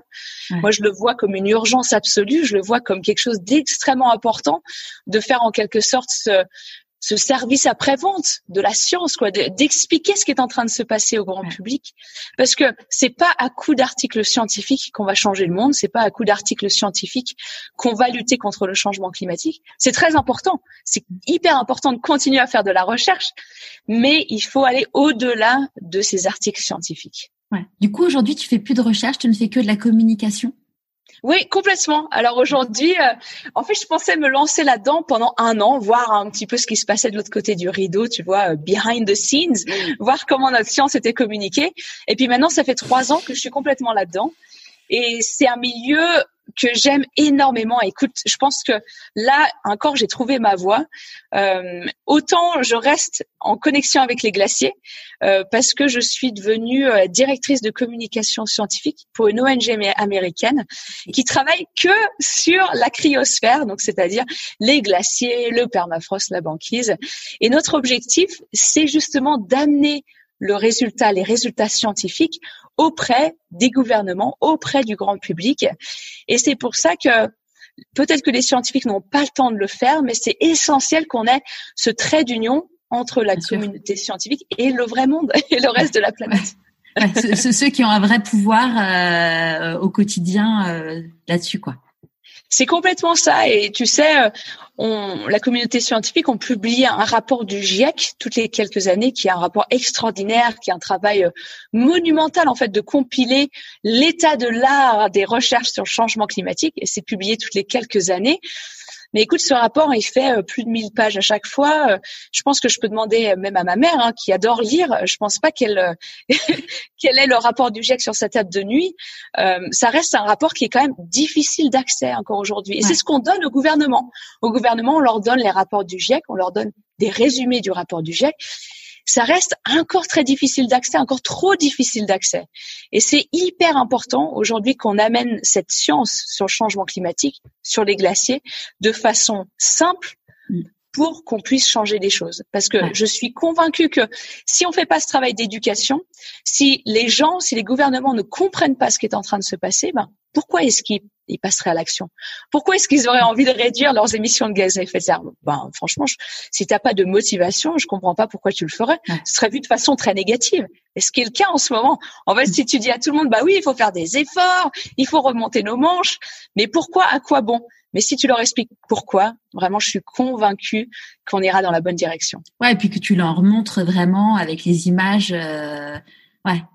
Quand tu vois le glacier noir, moi j'ai encore l'image de ce reportage avec le glacier noir et je me suis dit mais, enfin, j'imaginais pas quoi. Enfin. C'est ça, ouais. Et c'est vrai que le changement climatique, tu sais, ça nous paraît toujours hyper loin de nous. En France, ça nous paraît toujours affecter ben, le Bangladesh ou affecter les Pays-Bas qui se prennent une bonne élévation du niveau euh, du niveau des eaux. Euh, on pense toujours peut-être à la Floride là aussi qui commence à avoir les pieds dans l'eau, mais finalement, le changement climatique, il est déjà chez nous, il est déjà bien présent et il ne va faire que s'accentuer si on ne change pas les choses au plus vite. Donc c'est hyper important de communiquer sur cette science, mais de communiquer de façon positive, d'expliquer simplement ce qui est en train de se passer et de motiver tout le monde à l'action. Ouais. Et, et, au début, donc du coup, ça a été accueilli assez négativement par l'univers scientifique et ça, ça l'est toujours, même après euh, ce que tu vois, enfin ce qu'ils voient que tu fais? Ah mais c'est drôle parce que tu sais encore aujourd'hui, donc je communique sans arrêt avec les scientifiques, bien sûr, pour savoir quels sont les derniers résultats euh, qui, viennent de publier, euh, ceux sur quoi ils sont en train de travailler. Et c'est marrant quoi. Encore aujourd'hui, à chaque fois que je papote avec des glaciologues, ils me disent bon, il dit euh, quand est-ce que tu reviens euh, quand est-ce que tu reviens dans le droit chemin en quelque sorte tu vois? Quand est-ce que tu arrêtes euh, euh, dans ta petite ta petite vibe là de communication scientifique? Parce qu'ils ont un peu l'impression que je m'égare tu vois que que je fais ça un peu par défaut ou par dépit parce que j'ai pas d'autres options pas d'autres opportunités comme si le Graal absolu c'était le milieu de la recherche et que tout ce qu'il y a autour euh, n'est pas très important. Mais je pense que petit à petit on comprend en fait cette importance de la communication. Et surtout tu vois euh, des jeunes scientifiques comme moi sont vraiment en train de sortir des sentiers battus quoi. Sont vraiment en train d'aller euh, d'aller au front si j'ose dire ou d'aller se mouiller. Parce que franchement ça te fera jamais progresser dans ta carrière du moins aujourd'hui. C'est vraiment très mal vu par ton groupe de scientifiques, par ton université.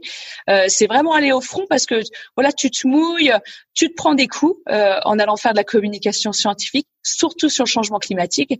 Mais aujourd'hui, c'est vraiment essentiel et, et, je vois les jeunes qui se bougent et ça, ça fait bien plaisir. Ouais. Et comment tu le vis toi, du coup, tout ça, euh, le fait qu'ils continuent à te dire mais euh, retourne dans le droit chemin? Bah moi, écoute, ça me valide encore plus en fait là où je suis aujourd'hui. Je me dis ah ouais, tu vois, no regret. T'as as bien fait d'aller dans dans, cette direction-là parce que malheureusement pour eux, ça veut dire qu'ils ne voient toujours pas en fait la valeur de cette communication-là.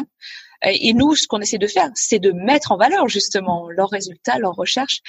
Euh, mais pour moi, ça me conforte et je me dis, euh, en fait, j'ai toujours été quelqu'un, je pense, à, à, essayer de faire un parcours un peu différent. Bah, évidemment, voilà, la glaciologie, c'est pas hyper commun, mais en fait, j'aime pas trop euh, suivre suivre le pack, tu vois, suivre là où tout le monde va. Et si je peux mettre mon petit grain de sel et aller ailleurs, euh, si je peux prendre une porte que personne ne prendra, ne prendra euh, franchement, j'hésiterai pas quoi. Et donc là, ça me conforte, ouais. J'aime bien, ça me donne un petit peu du grain à moudre. Je me dis, ah, je continue là-dedans, ouais. et du coup, là, donc ton ton employeur est euh, aux États-Unis. Euh, comment ça se passe du coup ton quotidien? Alors l'avantage, c'est que on est pratiquement tous en télétravail euh, sur cette ONG euh, à la ICCI et que ma boss, qui est une ancienne diplomate américaine, euh, en fait s'en fiche un peu de là où on est. Donc on, on peut être au fin fond du Svalbard, au fin fond des Alpes françaises, il n'y a pas de souci.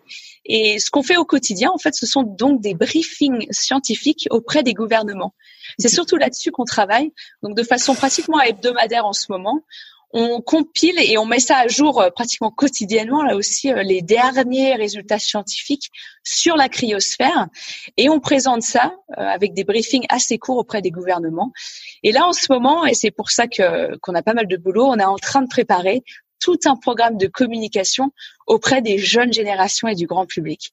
Parce qu'on se rend bien compte, écoute, que certes, voilà, c'est important de parler au gouvernement et on le sait que les gouvernements du jour au lendemain peuvent prendre des décisions qui changent tout, mais que les gouvernements nous le disent eux-mêmes qu'ils ne changeront, ils, ne, ils deviendront plus ambitieux seulement si les populations comprennent ce qui se passe. C'est un peu beauté en touche, tu me diras, mais mais je comprends. Euh, et donc c'est hyper important aujourd'hui d'être là pour communiquer la science auprès de ce qu'on appelle la société civile. Donc on travaille là-dessus et ça c'est hyper intéressant, hyper excitant. Et là surtout on, on bosse pas mal en fait auprès des jeunes. Euh, on oriente en fait ce programme surtout pour les jeunes générations et, les jeunes générations sont tellement au taquet, tellement motivées, mais aussi tellement angoissées par rapport à ce qui se passe que c'est essentiel d'être à leur côté. Ouais. Donc là, du coup, toi, tu vis où? Parce que bon, après, euh, il y a une, on est en train de vivre une année un petit peu particulière. ouais, exactement. En fait, d'habitude, je suis toujours en vadrouille. Euh, d'habitude, je suis toujours à passer euh, d'une aventure à l'autre, euh, d'une expédition à l'autre. Et là, c'est vrai que la pandémie, comme tout le monde, en fait, m'a m'a motivée, on va dire, à me poser, pour ne pas dire me forcer à me poser. Mais en ce moment, je suis sur Annecy, donc un petit peu retour aux sources, et j'y suis depuis le mois de mars parce que toutes les expéditions que j'avais prévues cette année sont pour l'instant reportées à l'année prochaine. On croise les doigts. Euh, mais sinon, ouais, je suis en télétravail pour tout ce qu'on fait, euh, pour toutes ces réunions, tous ces briefings. Donc, euh, c'est assez chouette de se dire que c'est, je suis assez flexible à ce niveau-là, que j'ai pas mal de liberté de pouvoir travailler un peu d'où je veux. Ouais. Et, et le fait, du coup, de pas bouger, ça va? Tu, tu le vis comment? Alors, écoute, au début, j'ai essayé de prendre ça de façon assez positive parce que c'est comme quand on est sur le terrain et que les conditions changent tu sais, parfois tu te prends cinq jours de blizzard euh, mm coup par coup et tu te dis mais c'est pas possible. En fait, faut l'accepter quoi. Tu peux tu peux rien y faire. Voilà, c'était un peu pareil avec la pandémie. Je me suis dit bah écoute, euh, énerve-toi sur les choses que tu peux contrôler et les choses que tu peux pas contrôler, bah tant pis quoi. Et euh, et ouais, les, les premiers mois se sont très bien passés. Alors même si j'ai dû annuler pas mal d'expéditions, évidemment à contre-cœur, ça c'était un petit peu compliqué. Mais finalement, je suis assez vite retombée sur mes pattes. J'étais très contente de me retrouver à Annecy et aussi très contente de réduire euh, dramatiquement mon empreinte carbone qui était euh, il faut le dire, assez haute ces dernières années à force de voyager. Mais là, ouais, j'ai commencé à avoir des fourmis dans les jambes comme tout le monde. On a hâte de pouvoir vagabonder un petit peu au-delà de nos 1 km, même si ça, ça, ça, s'ouvre assez rapidement. Ouais, ce week-end, ouais, exactement. Mais là, euh, là, j'ai qu'une envie, c'est euh, de retrouver mes glaciers, voilà, de repartir euh, le plus loin possible, et, voilà, de continuer cette mission de communication scientifique, mais en changeant peut-être l'environnement autour de moi. Ouais. Et du coup, euh, là, euh, tes, tes projets futurs, c'est quoi? Alors oui, mes projets futurs. Alors je bosse là-dessus en ce moment euh, tous les jours parce que ça me permet de m'évader, de, de, penser à ces expéditions qui arrivent vite. Et la prochaine expédition, c'est un projet sur lequel je bosse depuis plus de trois ans maintenant, qui s'appelle Climate Sentinels ou les Sentinelles du climat. Et ça va se passer au mois d'avril l'année prochaine. Alors on, croise, les, doigts. ouais. On croise les doigts, on touche du bois, euh, on prie. Euh, mais ça va se passer justement au Svalbard. Donc on retourne, on retourne sur mes terres de prédilection. Et je vais être accompagnée par une équipe de badass, une équipe de nanas scientifiques. On a pratiquement euh, toutes les mêmes âges. Et l'objectif, ça va être de parcourir à peu près 450 à 500 kilomètres en ski poulka pour récolter des données scientifiques. C'est quoi des ski poulka ah ouais, alors ski poulka. Désolée. T'as bien raison de, de, préciser ça. En fait, donc ski, ben ski. en fait, c'est des skis qui sont un petit peu plus larges que des skis de fond. Et la poulka, en fait, c'est une sorte de de traîneau, de luge assez grande dans laquelle tu mets tout ton équipement. Et notre objectif, en fait, c'est de faire une vraie expédition scientifique mais en réduisant notre empreinte carbone le plus possible. Et en fait, c'est pas du tout donné en glaciologie. Tu sais, euh, nous, on partage un message très fort de dire que les glaciers fondent, qu'il faut faire des efforts, mm. réduire notre empreinte carbone. Mais finalement, quand tu regardes euh, les expéditions qu'on fait, généralement, ce sont des expéditions euh, à très très forte empreinte carbone, à coup de brise-glace, d'hélicoptères, à coup d'avions, de scooters des neiges, qui sont à 100% dépendantes d'énergie fossile. Et nous, l'objectif l'année prochaine avec cette expédition Climate Sentinels, c'est pas d'être les meilleurs, c'est pas d'être parfaite, mais c'est de montrer qu'on peut faire mieux. Et c'est pour ça qu'on choisit pas du tout la facilité.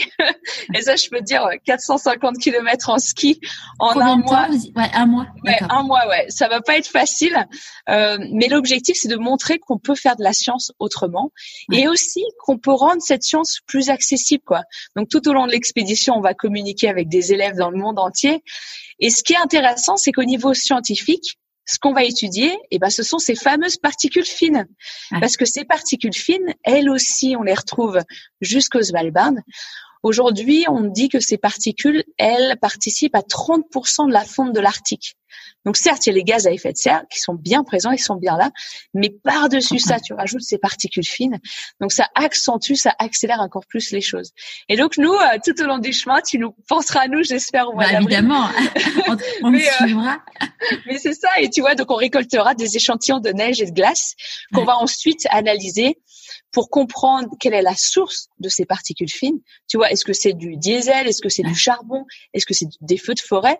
Et on va pouvoir euh, retracer leur chemin. Donc, est-ce qu'elles viennent de chez nous Est-ce qu'elles viennent d'Asie, des États-Unis? Et comment tu retraces euh, le chemin de savoir Ah euh, ouais. ah ça c'est une super question et ça, tu vois, je savais pas que c'était possible il y a quelques années, mais maintenant on a des super techniques pour le faire. C'est que on va pouvoir en fait, grâce à des modèles de météo, savoir quand est-ce que la neige est tombée. Et quand la neige tombe en fait c'est c'est la neige qui amène les particules fines au sol, qui va plaquer ces particules fines au sol. Et donc, on va euh, retracer en fait le chemin de ce nuage de neige en quelque sorte, savoir où est-ce qu'il s'est formé, d'où il vient. Et grâce à nos, à nos satellites, en fait, à nos modèles météo aussi, on va pouvoir suivre euh, les semaines de voyage euh, de ces petites particules fines. Ah, donc, ça va hein. être vachement intéressant, ouais, exactement, de voir d'où elles viennent. Et surtout, tu vois, notre objectif, c'est pas tant de pointer du doigt, quoi, de dire, oh, regarde les nuls, les particules fines, elles viennent de là. Pas du tout. En fait, l'objectif, c'est de faire comprendre à tout le monde que la pollution, elle s'arrête pas aux frontières que la pollution, on. C'est comme, hein, c'est comme, c'est comme le nuage de Tchernobyl. Il n'y avait pas de. ah bon? Mais Ah mince, je savais pas, on m'avait pas dit. mais c'est c'est terrible. Mais c'est aujourd'hui, je pense que les gens sont bien conscients quoi que la, la pollution, elle s'arrête pas aux frontières. La pollution qu'on génère à Annecy, elle reste pas à Annecy. Elle peut aller très très loin. Elle peut même aller largement jusque dans l'Arctique. Et, et pour nous, c'est de faire comprendre aux gens que ce qu'on fait, nos activités humaines chez nous peuvent avoir un impact sur l'Arctique et sur l'Antarctique, sur les régions polaires, mais aussi que nos impacts positifs, que nos actions positives ici en France ou ailleurs peuvent avoir un impact positif sur l'Arctique. Donc ça va vraiment dans les deux sens et l'Arctique nous le rend bien quoi. Tant que l'Arctique reste gelé, glacé, froid, tout va bien. L'Arctique stabilise notre climat, mais si l'Arctique continue à se dérégler, qui est le cas aujourd'hui, ben malheureusement, on va en subir euh, très clairement les conséquences. J'avais vu un reportage euh, assez hallucinant euh, où j'avais pareil découvert un truc, mais j'avais pas imaginé euh, l'ombre d'une seconde, que en fait le vent du Sahara en fait venait jusqu'à la forêt amazonienne et du coup euh, contribuait au fait que ça soit un écosystème aussi aussi riche parce qu'il y avait tous les nutriments qui venaient du sable de la de, du Sahara en fait. Mais ça, c'est absolument génial. Et, tu te rends compte à quel point tout est lié, quoi. Et c'est pareil pour le changement climatique. Ouais. C'est dès, que tu tires un bout de la toile, et ben finalement, il y a tout qui vient et tout est lié. Ouais. Donc c'est pour ça que la seule façon de d'attaquer ce changement climatique, bah, c'est de façon systémique, quoi, de d'avoir plein de petites actions sur plein de domaines différents. Et c'est comme ça qu'on qu'on y arrivera petit à petit et c'est pas c'est pas si simple voilà c'est pas tout noir ou tout blanc mais c'est à force de travailler latéralement comme on dit toujours aujourd'hui sur plein de domaines différents qu'on y arrivera Ouais. Et du coup là, donc vous allez faire l'expédition, ça va durer un mois, et après euh, toute l'analyse euh, des résultats, ça va vous prendre combien de temps? Oh là là, alors l'analyse des résultats, c'est évidemment la partie la plus longue et c'est marrant, c'est aussi la partie la plus coûteuse euh, du projet. Et ça va se faire en fait au laboratoire d'Alia, Alia donc qui, est, qui fait partie de l'équipe, qui est euh, scientifique à Western Washington University, donc pas très loin de Seattle aux États-Unis. Et elle a de la chance de diriger un super laboratoire et c'est elle qui va faire toute l'analyse. Et on va avoir des centaines et des centaines d'échantillons. Donc je pense qu'elle va sûrement trouver une petite armée de d'étudiants en licence ou en master pour faire ça, mais ça va prendre largement plus d'un an. On va essayer de, de de pas faire en sorte que ça déborde au-delà de un an pour qu'on garde en fait la communication euh, mm. sur sur le projet, mais ça prend un sacré bout de temps. Et ensuite, tu sais, il y a tout le travail d'écrire sur les résultats, de publier euh, les articles scientifiques et d'aller au-delà évidemment de la publication scientifique. Ouais, de... Là aujourd'hui, tu fais de plus en plus de reportages. Bon, là, euh, j'imagine forcément tous les tournages ont été bloqués, hein. mais euh, c'est c'est quelque chose. Comment ça s'est passé la première fois que tu t'es retrouvé du coup euh, devant une, une caméra? J'imagine qu'on t'apprend pas ça en école de glaciologie. ah non non pas trop. Mais c'est vrai. Alors j'en fais j'en fais moins aujourd'hui, mais ça a été une chance extraordinaire de pouvoir faire de pouvoir faire de la télé, de pouvoir faire des tournages. Et, euh, et en fait, je donne beaucoup de valeur à, à, ces opportunités qui te pulvérisent en dehors de ta zone de confort. et là, la télé pour moi, c'était carrément ça. Euh, je suis quelqu'un d'assez timide à la base et de me dire oh là là non jamais de la vie je vais me retrouver devant une caméra, ça va être très bizarre. Mais en fait, ce qui s'est passé, c'est c'était pendant mon postdoc euh, à l'université euh, de St Andrews en Écosse. Et un jour, j'ai reçu un message un peu un cold call, tu sais comme on dit, qui me disait ouais bonjour Heidi, euh, voilà on, on, travaille sur un projet de documentaire pour France 5 et on aimerait faire un documentaire euh, en Islande et un au Chili. Est-ce que ça t'intéresse? Et moi je me pose pas trop de questions quand je reçois ce genre d'email. Je crois que j'ai répondu oui tout de suite et après, je me suis posé des questions. Je me suis dit, mais attends, mais qu'est-ce que c'est en fait ce projet de documentaire? Et, euh, et, ça s'est passé très vite. En fait, c'était pour une série, quoi. C'est devenu une série par la suite qui s'est appelée Terres extrêmes pour France 5, pour la case Science grand format.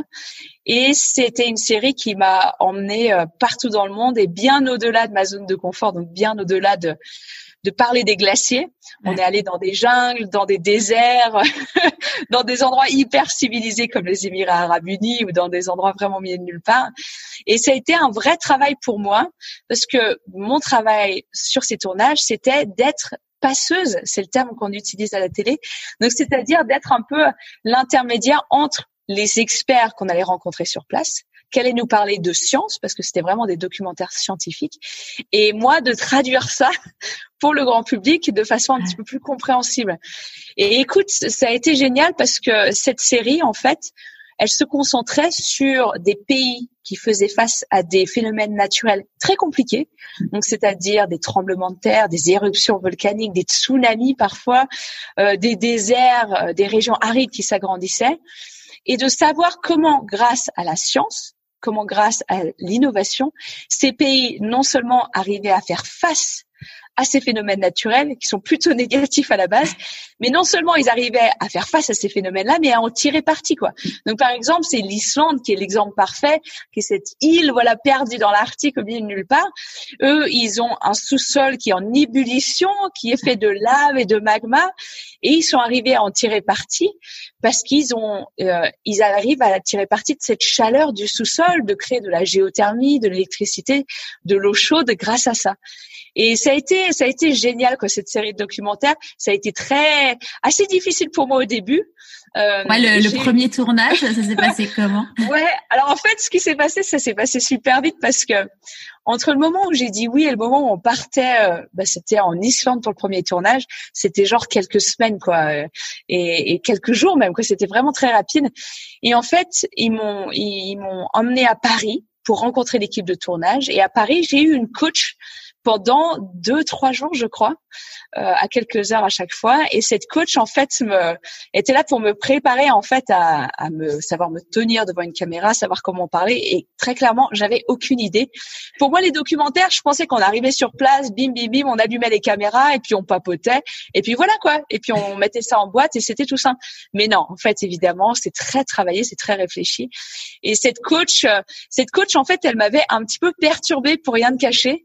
Parce que me souviens à un moment où elle m'avait filmé en train de marcher dans la rue. Euh, mais juste de marcher. Et elle, elle filmait, tu vois, avec sa petite caméra. Et après, elle me montrait comment je marchais. Et elle me dit, non, mais là, dit ça va pas du tout, là. dit, mais regarde comment tu marches. Dit, mais mon Dieu, c'est pas possible. Et en fait, jamais tu te poses la question comment tu marches dans la rue.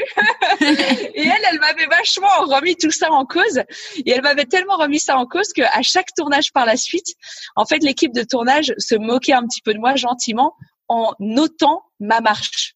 Donc à chaque fois, elle me disait ah Là, il dit c'était un, un, petit trois et demi sur 10 là, un petit ticket sur 10, euh, on est généreux. Mais c'est vrai que c'est assez perturbant et c'est vrai que pendant le premier tournage en Islande, j'avais sans arrêt, je pense, cette coach derrière moi. Alors, elle n'était pas là physiquement, mais je pensais souvent à, elle en me disant alors attends, faut que je mette mon coude comme ça, faut que je plie le genou, faut que je marche de façon fluide et naturelle. Et c'était un petit peu perturbant, mais j'ai eu du bol d'avoir une équipe euh, autour de moi extraordinaire et notamment un réalisateur qui est pour moi, voilà, on parle de maître des Jedi, lui c'est le maître Jedi absolu des documentaires scientifiques qui s'appelle Laurent Lichtenstein, quelqu'un d'extrêmement bienveillant et qui m'a donné surtout énormément de clés, énormément de billes pour arriver à être une passeuse euh, à peu près valable voilà pour ces documentaires. Et euh, je lui en suis vraiment éternellement reconnaissante parce que tu vois ce que j'ai appris pendant ces documentaires? Pendant ces tournages, c'est quelque chose que je peux utiliser ensuite pour tout le reste de ma communication scientifique. Donc ça a été, euh, ça a été une pas super évident au début, ouais, mais une bonne école. Et maintenant, ouais, euh, ouais j'en suis vraiment très reconnaissante. Et tu marches comment maintenant alors? bah, de façon fluide et naturelle, écoute. Comme sur un podium. non, mais en fait, j'essaie de plus y penser maintenant, mais mine de rien, ça me revient assez, assez rapidement de me dire, mais comment, attends, je marche un petit peu mieux, ouais. Est-ce qu'au final, c'était, euh, c'était, euh, ça, ça, enfin, est-ce que ça a été positif, ce coaching, finalement?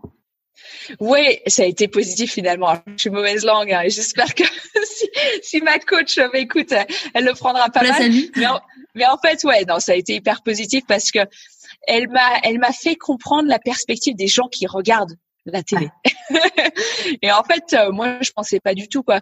Comment ne pas avoir l'air euh, super strict, super droite derrière une caméra, même si t'es un petit peu quoi devant une caméra, même si t'es es assez stressé? Comment reprendre euh, de façon scientifique, accessible ce que la personne t'explique? Comment connecter avec la personne avec laquelle tu parles pendant le tournage, mais comment connecter avec les personnes derrière leur écran? elle m'a donné plein de petites astuces, et notamment une astuce que, que je garde tout le temps maintenant avec moi. Elle m'avait dit, écoute, plutôt que d'avoir la caméra comme ça qui te regarde, qui te stresse un peu, imagine que c'est une personne de ta famille.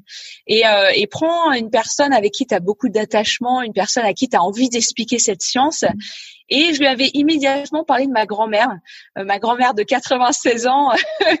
et euh, maintenant, à chaque fois, je pense à ma grand-mère et je me dis alors attends, comment j'explique, euh, j'expliquerai ce phénomène hyper compliqué à ma grand-mère pour qu'elle connecte, pour qu'elle comprenne. Donc ça, Madame la coach, en tout cas, je la remercie pour ça. Ça a été vraiment une bonne astuce.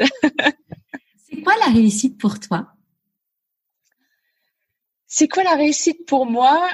Je pense la réussite.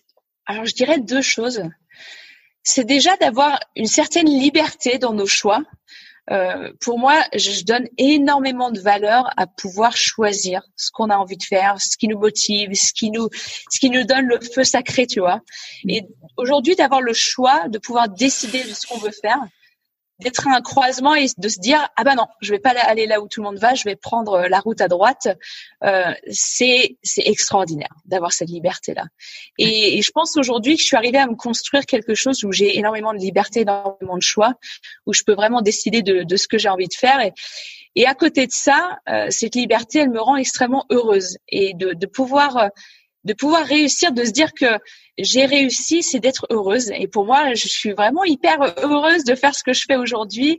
Euh, je, je m'épanouis en fait dans mon travail. En fait, je le vois vraiment pas comme ça, comme un travail. Je le vois vraiment comme quelque chose que j'aime énormément faire. C'est peut-être pour ça que je travaille énormément, mais euh, d'avoir cette liberté et cette liberté euh, qui nous donne énormément de joie, pour moi, c'est ça la réussite, quoi. Ouais, d'être heureuse, même dans les temps qui courent. Il faut le dire, quoi ouais, il faut l'assumer. Ouais. Qu'est-ce que tu penses que la petite Heidi de 6 ans dirait si elle te voyait aujourd'hui? Ah ouais, alors qu'est-ce qu'elle dirait la petite Heidi de 6 ans? Je pense que déjà, elle serait vraiment surprise parce que quand j'étais petite, j'étais tellement timide, mais j'étais timide au point où euh, où je voulais même pas aller acheter le pain à la boulangerie de mon village. Tu te rends compte, un tout petit village euh, de 1500 habitants. J'étais trop timide pour ça, quoi. Ça me ça me me stressait beaucoup. Et je pense que je pense qu'elle serait super étonnée déjà. Elle se dirait mais est-ce que c'est la même personne? Mais elle serait super fière, je pense. J'espère qu'elle serait fière, mais euh, elle serait contente parce qu'elle elle elle trouverait, euh, elle penserait que la, la grande Heidi d'aujourd'hui, la vieille Heidi d'aujourd'hui, de 32 très, très vieille, très très vieille à 32 ans. finalement, finalement, elle est arrivée à retomber sur ses pattes parce que elle a gardé ce contact avec la nature elle a gardé un contact avec les glaciers et ça, c'est ce qui est le plus précieux. Ouais. ouais. Et comment, à partir de quand, du coup, euh, tu as levé cette timidité euh, en fait, j'ai, je pense que j'ai commencé à lever cette timidité quand je suis partie à l'étranger. Tu sais, c'est dès que tu sors de ta zone de confort, là, c'est là où la magie se produit. Et pour moi, ça a été, ça a été sûrement en fait ce premier voyage Erasmus au Svalbard. On y revient toujours, tu vois. C'était vraiment un chapitre décisif dans ma vie. Euh, là où je pensais bien parler anglais, mais en fait pas du tout. Et, euh, et en fait, c'est quand tu es à l'étranger tout seul, tu sais, non seulement j'étais entourée de gens que je connaissais pas, j'étais sur une autre planète, euh, littéralement au milieu de l'Arctique, à 4000 autres kilomètres de chez moi. Et ben là, t'inquiète pas que ça te force à, à devenir un petit peu moins timide. Et aller parler aux autres. Et ensuite, ce qui s'est passé, c'est que pendant mes études de glaciologie, notamment pendant ma thèse, en fait, on m'a forcé entre guillemets ou encouragé gentiment à donner des cours. Et, euh, et à l'époque, je me voyais pas du tout donner des cours. Je me souviens, j'en avais même parlé à ma mère. Elle m'avait dit "Oh mais l'enseignement, ça te plairait pas Je dis "Oh mais jamais de la vie, euh, sur ma vie, jamais je ferai de l'enseignement." Et en fait, ce qui s'est passé pendant ma thèse, au début de mon doctorat, mon superviseur, Doug Ben, m'a jeté dans une salle de classe et a un peu fermé la porte à double tour. Il m'a dit, ils sont à toi. et tu te débrouilles. Euh, et, là, j'étais, ah ouais, d'accord, faut vraiment, vraiment que j'arrive à, sortir, quoi, à sortir de moi, à créer quelque chose, à connecter avec ces élèves-là. Et, et c'est vraiment ça qui m'a qui m'a complètement enlevé cette timidité aujourd'hui de donner des cours avec des étudiants qui sont tous les yeux braqués sur toi, à te juger, à juger tes personnalités, tes vêtements, tes cours. Et en fait, ouais, il faut se libérer de ça très vite euh, pour commencer à construire quelque chose avec eux. Donc la timidité, ouais, ça a été un vrai travail pour moi je pense que je l'ai encore un petit peu aujourd'hui quand même, mine de rien, mais que, mais que je donne beaucoup de valeur à tous ces éléments qui m'ont forcé à sortir de cette timidité-là, à sortir de cette zone de confort. Et, et, du coup, tu dis euh, que tu disais à ta mère, euh, mais moi, euh, prof, jamais. Pourquoi, pourquoi avec autant de véhémence entre guillemets? Peut-être parce que Peut-être parce que tu vois, tu vas rigoler, mais à l'époque, je trouvais ça réducteur, tu vois, de, de donner des cours, de communiquer, parce que c'est de la communication finalement euh, ces cours. Et euh, comme les scientifiques auxquels je parle aujourd'hui, qui trouvent ça réducteur, euh, peut-être qu'à cette époque, je trouvais ça réducteur aussi. Et moi, je voulais être une grande scientifique, je voulais aller bien au-delà de donner des cours, et que finalement, j'aime tellement donner des cours, c'est vraiment un kiff total pour moi tout ce qui me permet, tu vois, de transmettre mes connaissances, ma passion, quoi. J'adore. Et je continue à donner des cours à l'université Osvalbard, ce qui est assez marrant. Chaque année, j'y retourne pour donner des cours à des étudiants en master et en doctorat. Et, et qu'est-ce que j'aime ça, quoi. Donc, tu vois, euh, la, la Heidi, je pense quel âge je devais avoir à l'époque. Je devais être ado quand ma, ma mère m'en avait parlé, m'avait demandé euh, si je voulais enseigner et je l'avais envoyé un peu péter. Euh, je pense que cette Heidi-là, elle rigolerait bien, en tout cas, à voir à quel point je prends énormément de plaisir aujourd'hui à donner des cours, ouais. Et du coup, euh, tes, tes docteurs, euh, on, normalement, on t'appelle docteur? Ah non, d'habitude on m'appelle Heidi, ouais. ouais. Non, mais euh, sur le, enfin sur le papier, on pourrait t'appeler docteur. Sur le papier, ouais, ouais, ouais. Ouais, alors tu sais, ça, c'est c'est super quoi, d'être arrivé à, à ça. En fait, je suis très contente d'être devenue glaciologue. Je, suis surtout beaucoup plus contente d'avoir suivi ma passion. Après les diplômes, je pense que ça reste un truc très très français aussi. On aime, on donne beaucoup de valeur aux diplômes, mais pour moi, c'est mm, ce qui me donne le plus de plaisir, ouais, c'est d'être heureuse, d'avoir suivi ma passion. Et puis voilà, si on peut rajouter docteur devant mon nom, euh, pourquoi pas quoi. Mais Bon, on va comment on va continuer l'interview où je vais t'appeler docteur. Ah non non non, qui euh, qui dit choix euh, dit renoncement. c'est quoi tes renoncements à toi? Oh là là, des renoncements. Écoute, c'est vrai que je le vois pas trop comme ça. En fait, j'essaie toujours de voir mon parcours ou j'essaie toujours de chercher le, le, le silver lining, tu sais, l'aspect positif des choses. Et en fait, j'ai jamais eu l'impression d'avoir dû renoncer euh, à certaines choses, à certains aspects, euh, peut-être de vie sociale, de vie familiale. Mais t'inquiète pas que je compte sur mes parents pour me le rappeler tous les jours. Et eux, eux, ce sont eux en fait qui mettent la lumière là-dessus. moi, ça me ça me pose vraiment aucun problème, aucune aucune interrogation, aucune question. Euh, mais c'est vrai que tu vois, ces trois dernières années, je, je fais que je faisais que voyager avant la pandémie. Je passais pas plus de trois semaines au même endroit, quoi. C'était un rythme assez soutenu. Et à côté de ça, c'est vrai que si tu veux construire une vie de famille, bah, c'est un tout petit peu compliqué, quoi. Ça, c'est ah pratiquement impossible. Euh, et d'un point de vue extérieur, je comprends qu'on voit ça sous la lumière d'un renoncement, en mm. fait. Mais moi, je le vois pas du tout comme ça. En fait, je le vois dans le sens où j'ai j'ai quelque chose qui me qui me motive quoi. Tu vois, j'ai une sorte de feu sacré qui me motive en ce moment, qui me pousse à communiquer cette science, à raconter à tout le monde ce qui se passe au niveau des glaciers, à partager mes passions sur ces glaciers-là. Et ça, c'est ma priorité aujourd'hui. Et je m'épanouis énormément là-dedans. Mais c'est vrai que tout ce qu'il y a autour de ça, tout ce qu'il y a à côté de ça, ça passe un petit peu à la trappe. Et euh, et c'est vrai que euh, parfois, tu vois, j'ai des potes qui vont me contacter pour aller faire la fête par-ci par-là. Et c'est vrai que euh, parfois ça fait pas partie de mes priorités. Et ça, ça fait un peu mal. Et s'ils écoutent ça ils vont se dire oh là là la relou euh, c'est pas c'est pas très cool de sa part. Mais en fait moi j'ai fixé mes priorités de façon assez euh, assez stricte finalement. Euh, je suis tout le temps dans l'urgence. Euh, j'ai non seulement une envie de manger la vie à pleines dents, euh, de découvrir un maximum de parties du monde le plus vite possible, et surtout une envie de communiquer cette science. Et à côté de ça, ouais, à côté de ça, c'est des priorités un petit peu plus en bas de la liste, ouais, c'est sûr. Et est-ce que du coup, là, depuis mars, tu vis, tu vis dans un appartement qui appartient à ta grand-mère, je crois? Ouais, c'est ça. Alors, c'est vrai que j'ai j'ai pas trop d'intérêt à avoir un chez moi euh, parce que je vis d'amour et d'eau fraîche parce que je fais que voyager d'habitude. Mais là, la pandémie en fait m'a un peu euh, replaqué les deux pieds par terre, tu sais, m'a un peu euh, remise dans le monde dans le monde réel. Et j'ai la chance euh, d'avoir accès à un appartement, donc l'appartement de ma grand-mère à Annecy, parce que sinon j'ai pas de chez moi. Et ma grand-mère, elle est pas très loin. Alors elle est, elle est encore avec nous, heureusement. Elle est à 500 mètres à la maison de retraite. Et en fait, écoute, j'ai été super contente de pouvoir être pas très loin d'elle, euh, qu'elle soit ma voisine entre guillemets pendant cette pandémie, parce que ça a été extrêmement compliqué.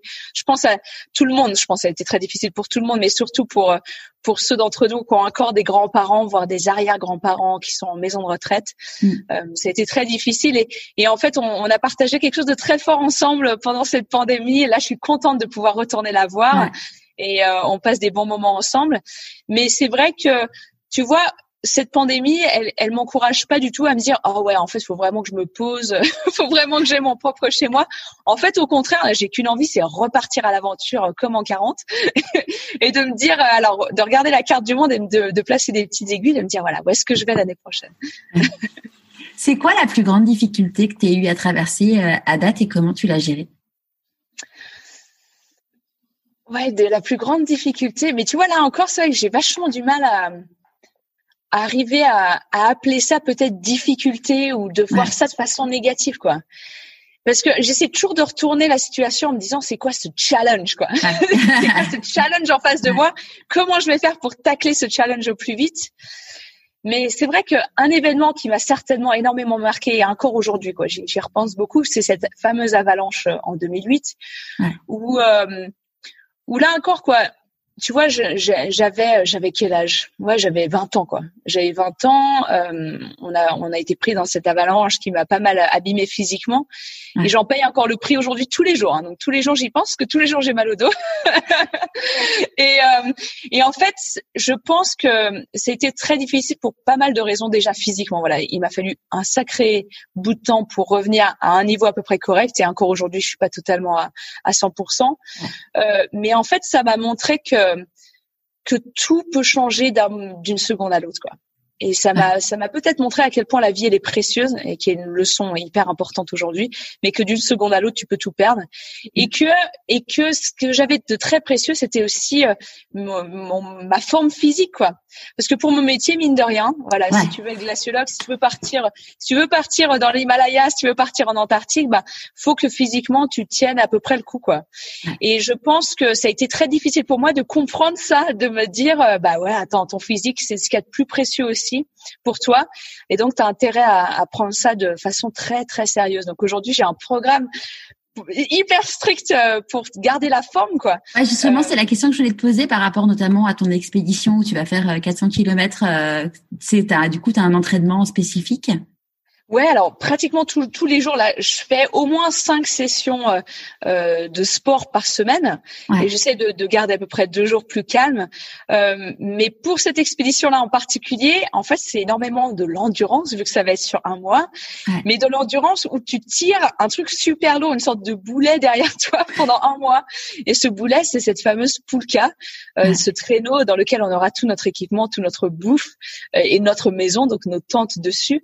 Et pour cette expédition-là, alors en temps normal, je tire des pneus en pleine forêt, ce qui est un peu chelou, quoi. Mais euh, mais tirer des pneus de voiture accrochés à un harnais autour de ta taille, bah, c'est le meilleur entraînement en fait pour ce genre d'expédition. Euh, et je fais un clin d'œil à Mathieu Torder qui avait fait le même type d'entraînement, je me souviens, pour son expédition. Que j'ai interviewé, je l'ai interviewé Mathieu. Ouais, super. Et, euh, et je revois encore euh, dans les forêts autour de Paris euh, tirer cette pneus. Mais moi, c'est pareil. Et c'est marrant parce qu'à chaque fois que tu croises quelqu'un, alors là, ça brise la glace immédiatement. Je peux te dire que les gens ils disent mais qu'est-ce qu'elle est en train de faire? Elle a complètement perdu la tête celle-là. Et, et donc c'est pas mal parce que ça brise la glace et les gens viennent tout de suite te parler et puis tu peux engager la conversation. Mais sinon ouais donc beaucoup beaucoup de tirage de pneus, ce qui est vraiment le pire entraînement possible.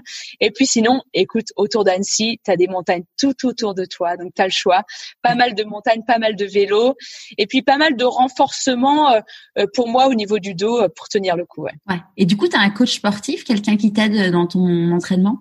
Ouais, alors j'avais pris un coach sportif l'année dernière, exactement, qui m'avait fait tout un programme, donc que je continue à suivre aujourd'hui.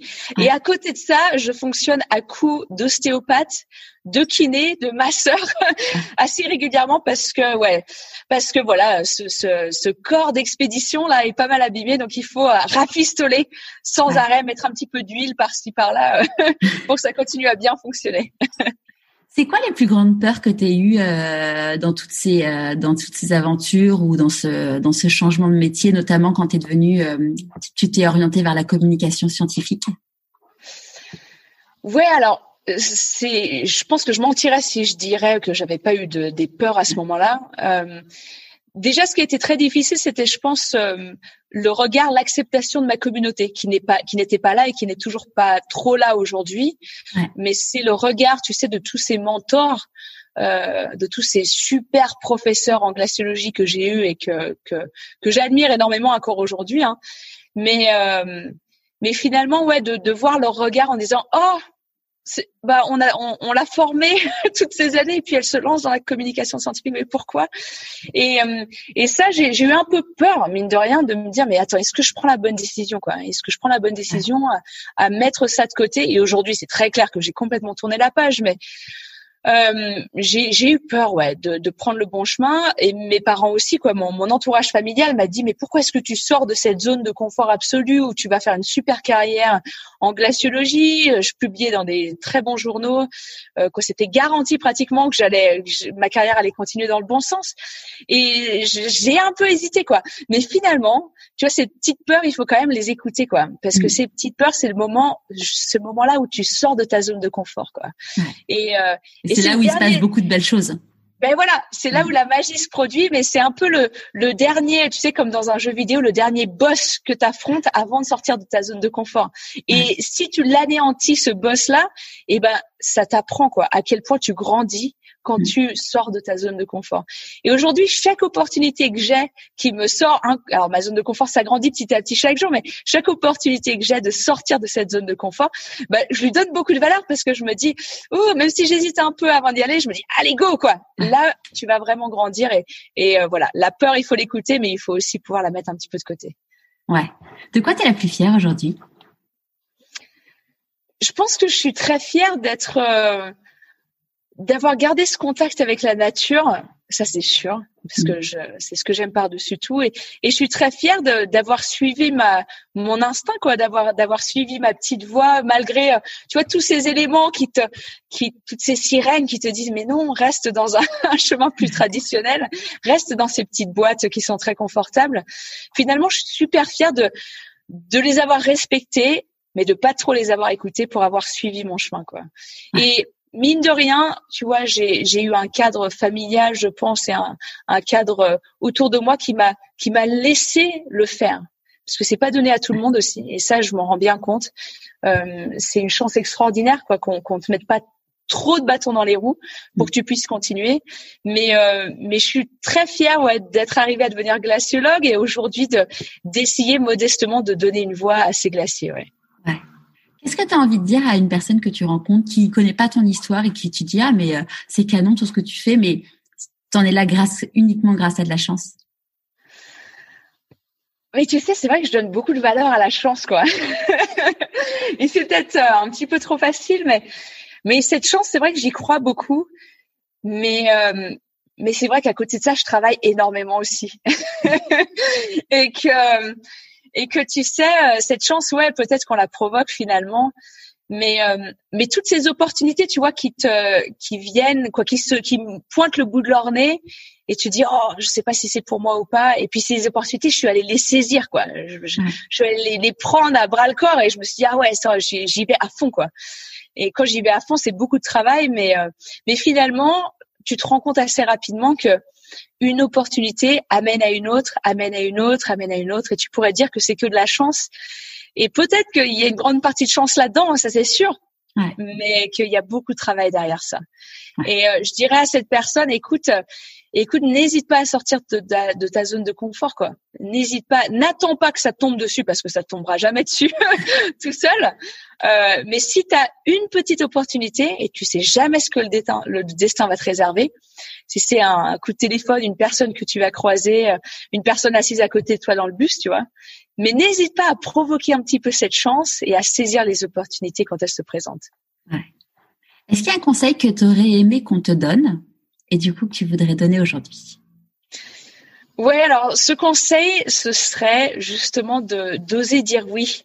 Parce qu'aujourd'hui, tu sais, on nous dit toujours ah il faut oser dire non, ose dire non pour pas te t'éparpiller, pour pas pour pas faire un peu n'importe quoi. Mais moi, je dirais complètement l'inverse. Alors évidemment, pas dire oui à n'importe quoi, euh, dire oui à ce qui te fait vibrer, quoi dire oui euh, à ce qui alimente ton feu sacré, dire oui vraiment à ce qui te donne envie, là où là où tu penses pouvoir apporter de la valeur, là où tu tu penses pouvoir contribuer à l'équipe, mais plus dire oui.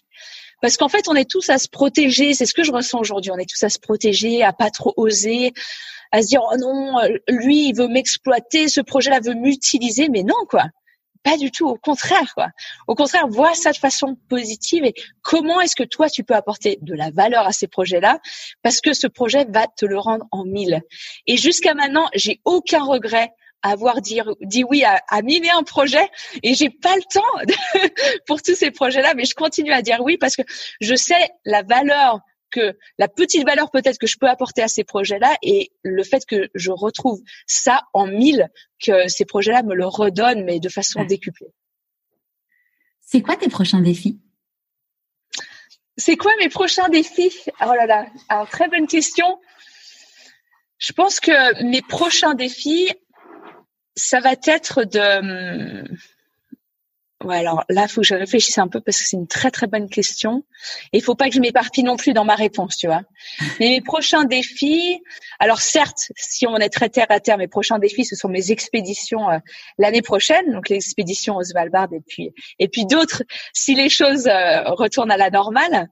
Mais mes prochains défis, euh, pour moi, en fait, c'est surtout d'arriver à monter des équipes avec des personnes qui m'apportent et qui apportent au projet énormément, des personnes desquelles je peux apprendre. Et c'est ce que j'essaie de faire aujourd'hui, en fait, de me rendre compte que moi, peut-être que je peux apporter ma une certaine pierre à un édifice, mais d'arriver à créer un édifice avec d'autres personnes qui, elles, ont leur propre talent, ont des connaissances extraordinaires, et d'arriver à mettre le doigt sur ces personnes-là. Donc, je suis sans arrêt, en fait, en train de monter des projets et de me dire, ah ouais, mais cette personne-là, ce serait extraordinaire, et de voir à quel point, ensemble, on pourrait grandir et construire quelque chose. Donc, mes prochains défis, c'est sûrement ça, de d'être plus dans, dans cette idée de peut-être de leadership, mais de donner énormément de valeur à, à d'autres talents, à d'autres à d'autres pierres qui peuvent amener à l'édifice. Et ça, j'ai de la chance. Et plus on, on, vieillit entre guillemets, plus ton réseau grandit mm. et de rencontrer des personnes mais extraordinaires pratiquement chaque semaine et de me dire non mais quelle chance j'ai de pouvoir collaborer avec ces personnes-là et de me dire bon allez maintenant qu'est-ce qu'on peut construire ensemble? génial. À qui as-tu envie de dire merci et pourquoi avant qu'on se quitte? À qui j'ai envie de dire merci? Ah, écoute, j'aurais envie de dire un immense merci à mes parents, quoi. Parce qu'on les remercie déjà jamais assez, parce qu'on les prend comme acquis, parce que ce sont nos parents et c'est un peu trop facile. Euh, mais j'aurais envie de leur dire un immense merci. Je le fais trop rarement, parce que même s'ils comprennent pas trop ce que je fais aujourd'hui, mine de rien, ils le respectent énormément et euh, et qui m'ont laissé en fait partir sur un chemin qui n'était pas si évident. Et ça, pour des parents, tu vois, un peu lâcher prise, un peu nous lâcher la main, euh, qui nous ont tenus en fait si longtemps, c'est pas évident, je pense. Et surtout pour mes parents qui connaissent bien les environnements montagnards, les environnements dangereux des glaciers, euh, qui laissent partir euh, Heidi dans ces environnements difficiles, ça c'est pas évident, quoi. C'est toujours pas évident aujourd'hui. Donc, je leur dirais un immense merci et que et que mes parents m'ont apporté énormément énormément de connaissances, énormément de, de façons de voir le monde, de façons de voir la vie, euh, que ce soit des connaissances euh, scientifiques, des connaissances littéraires ou des connaissances liées à la nature. Et ça, euh, c'est des connaissances que j'utilise encore dans la vie de tous les jours. Donc ouais, un immense, immense merci à eux. C'est rigolo parce que euh, hier soir on faisait un FaceTime avec ma belle-mère et euh, qui euh, qui est trop mignonne parce qu'elle écoute, elle me dit mais tous les tous les jeudis j'écoute chaque épisode. Et il y a mon fils qui dit ah bon, fait bah oui pas toi, fait bah non moi je les écoute pas tous. Et et elle disait bah que c'était rigolo parce que finalement, il y a quand même beaucoup de personnes qui disent merci à leurs parents ou à leur mari ou leur femme. Et, et en fait, tu vois, cette question du merci, pour moi, elle est hyper importante de finir les épisodes par cette question parce que, euh, encore une fois, quand j'ai créé le, le, podcast, je me suis rendu compte qu'on parlait jamais de l'entourage et qu'on ne disait jamais merci et que euh, et que dans tout euh, dans toute vie il y, a, des personnes enfin on est on en est là grâce à des personnes. Et et que du coup je trouve ça hyper chouette le fait que les gens remercient tes parents. Et je trouve que tu l'expliques encore euh, enfin hyper bien parce que euh, parce qu'en effet, nos parents, euh, bah, nos parents, on les aime, euh, on les remercie de, de, plein de choses, mais on le fait pas en fait. Euh, c'est que dans des moments un peu particuliers, je pense à des mariages, des, des trucs comme ça, où tu dis à, à ton entourage que tu les aimes, mais en fait, on, on attend trop ces moments un peu exceptionnels pour se dire, pour se dire qu'on qu'on s'aime en fait. Et, et, remercier les gens. Donc j'ai la petite émotion là, donc je mais ouais, c'est, je pense que c'est vraiment important de se dire, ouais, de dire aux gens qu'on aime, euh, bah, qu'on les aime parce que euh, parce que sans vouloir être un peu finir sur une note un peu triste, en ce moment, on voit bien quand même que tout peut s'arrêter euh, assez rapidement pour pour pas mal de personnes. Donc profitons de ce temps pour pour se le dire, quoi. Exactement. Bah, même peut-être suite à la à l'écoute de ce podcast, quoi. Faites-le. Passez un coup de fil, ça coûte rien et ça fait, ça donne tellement de joie, tellement de bonheur. il faut le dire. C'est ça. On va lancer un mouvement. Euh, l'appel à un ami de je t'aime. Exactement. Merci beaucoup Heidi pour ce super moment. Et puis euh, évidemment, on va te suivre euh, dans tes prochaines aventures. J'ai hâte de voir, de voir tout ça. Merci beaucoup Charlotte. Merci pour votre écoute. Si vous êtes curieux de voir à quoi ressemblent ces petits ours polaires qui accompagnent Heidi, rendez-vous sur le blog pourquoi pas moi.co ou sur Instagram sur le compte de Pourquoi pas moi. La semaine prochaine, je vais vous présenter une toute autre personne, un homme qui n'a cessé de se réinventer. Allez, je vous dis à jeudi prochain pour un nouvel épisode de Pourquoi pas moi.